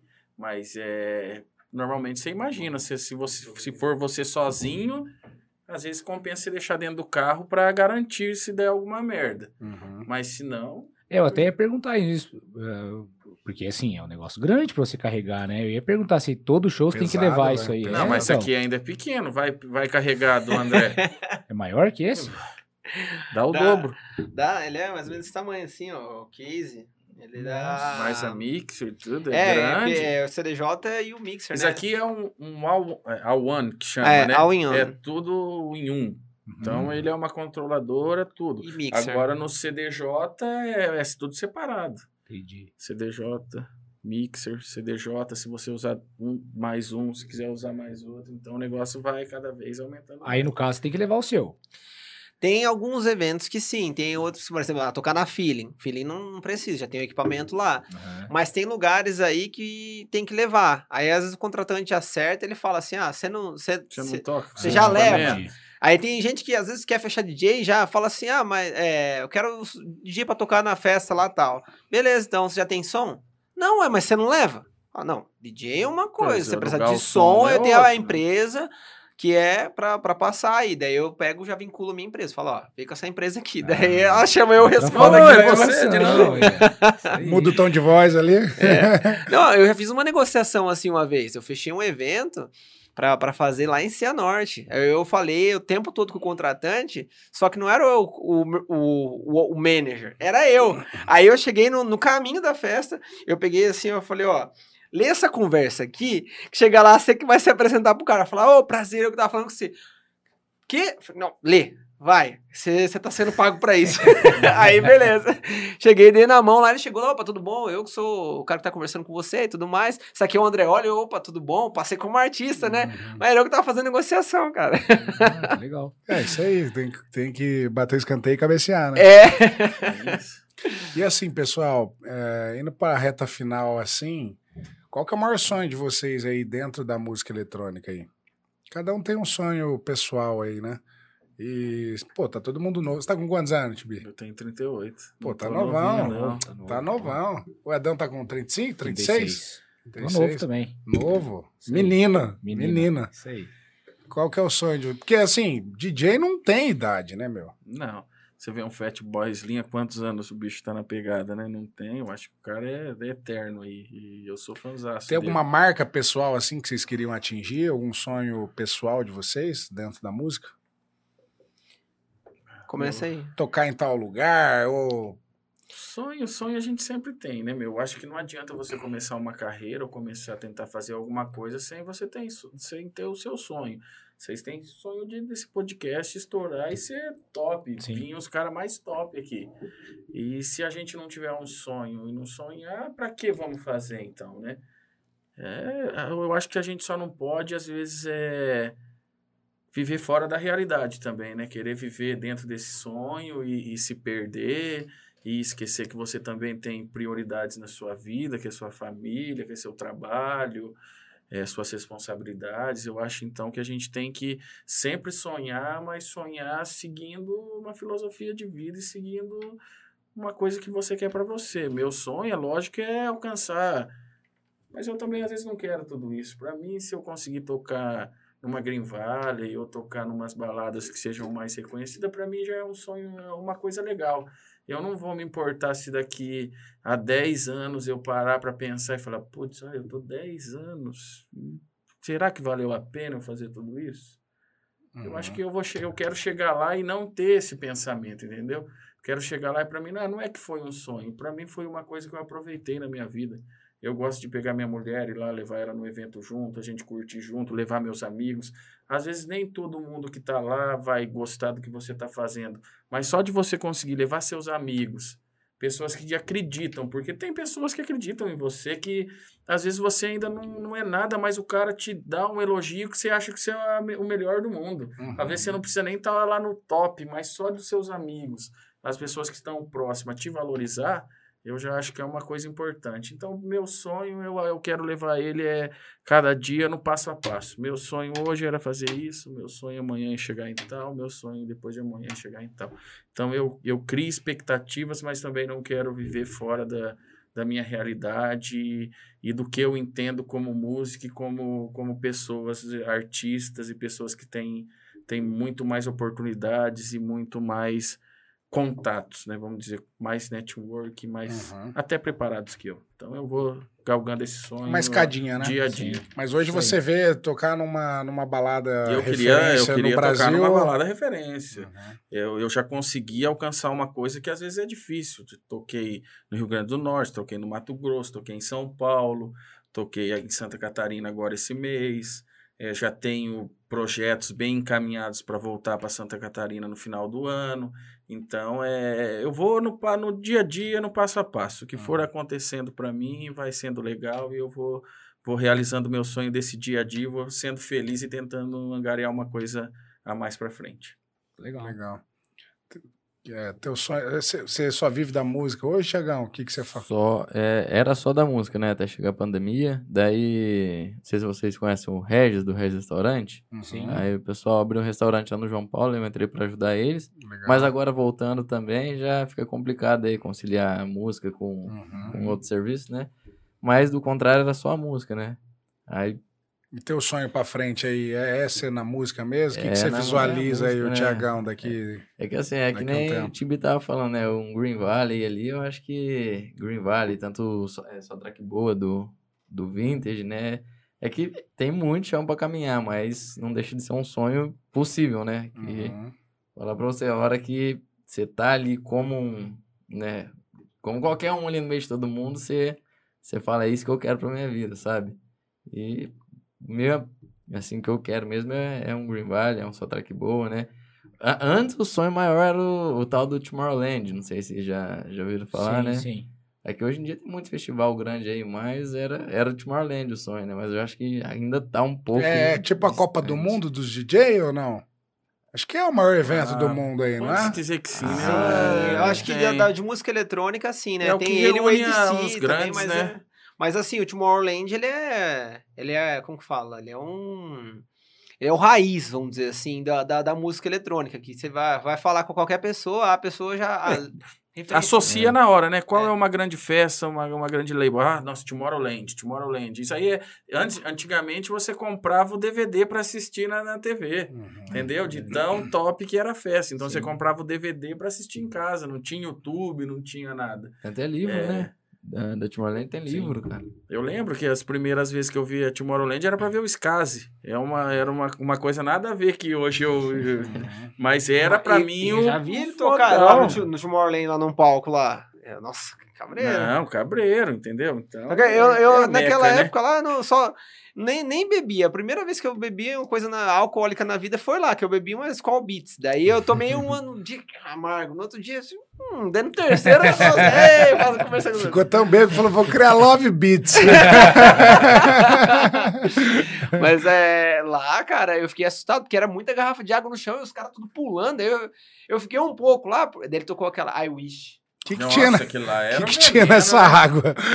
Não, a galera tudo pulando. Não, mas eu só, só tomava água, água. E era um tô que brincando, tô brincando. Tô na brincando. hora e tal. Aham. cara era Diferente, diferente. diferenciado demais pra época. Legal. E você, André, o que, que você imagina? Cara, é, eu acredito assim, tocar na, na Green Valley acho que é um sonho acho que de todos os caras, porque é o clube número um do mundo, é a né? meca, né? É, e, e assim, o clube número um do mundo tá dentro do Brasil. É, a, a Laroque é outro. Nossa, cara, que é, é um sonho também. Onde da- que é Laroque? Laroque é em Valinhos, né? Valinhos. né? Valinho. Ame, ame. Onde que é. Valinhos? Valinhos em São Paulo. São Paulo? Legal. Nunca... Cara, é top. E eu acredito assim, tipo, no Tomorrowland, assim, eu fui, mas eu não me, vi- não me vi, assim, fazendo parte. Mas a Green Valley, é, eu não sei se é por conta da energia, não sei se é porque o, o nicho Tomorrowland, ele é, ele é mais, é, era tipo mais um EDM, né? EDM é um estilo também. Uhum. Mas é, é o que eu vi, eu falava assim, cara, tipo, a Green Valley, eu acho que é o sonho Vocês preferem mundo. Green Valley do que um Arung? Eu Ah, eu já prefiro. prefiro também. Eu prefiro. Uhum. A galera que é mais comercial, eu acredito que, meu, é a Green Valley. Eu Eu Varung peguei... é mais underground. É, uma, É quem gosta é- mesmo. É o Uhum. pessoal que. É quem gosta e. Entendi. Entendi, né? Eu entendi. Eu fui, cara, eu fui, mas eu fui num dia que, tipo assim, foi dia Eu já dois fui no Arung que eu não consegui ficar lá em cima. Eu só fico lá embaixo no Garden, lá, que é os mais humanos, né? Eu, os lá em cima, os caras são muito monstros, Tava né, cara? Dá 36 até medo. de noite, cara, e tava suando. E aí, pra ajudar, eu tava com uma dor de barriga. E aí a gente pegou, foi eu, né, e a Natália, aí a gente pegou, foi pra lá, cara, nossa senhora, ô, e aquilo, a gente suan, suava, e aqueles caras bombadão, sem camisa, assim, cara dava aquela encostada assim, e você ficava assim, tipo... Mas era, tava muito quente, muito Uhum. quente, ainda pra você junto um mormaço dentro do lugar, aí mais um dia tá tocando Colombo, né, Colombo aí pra quem é. conhece é brabo, mas é, assim, não- eu não, não aproveitei tanto, agora no Green Valley, quando a gente foi... Aí eu, eu e o Thiago fomos, nós, nós fomos encantados, sabe? Tipo, aquele Não, negócio. É muito foda mesmo. É, Não, De energia mundo. é totalmente diferente, meu.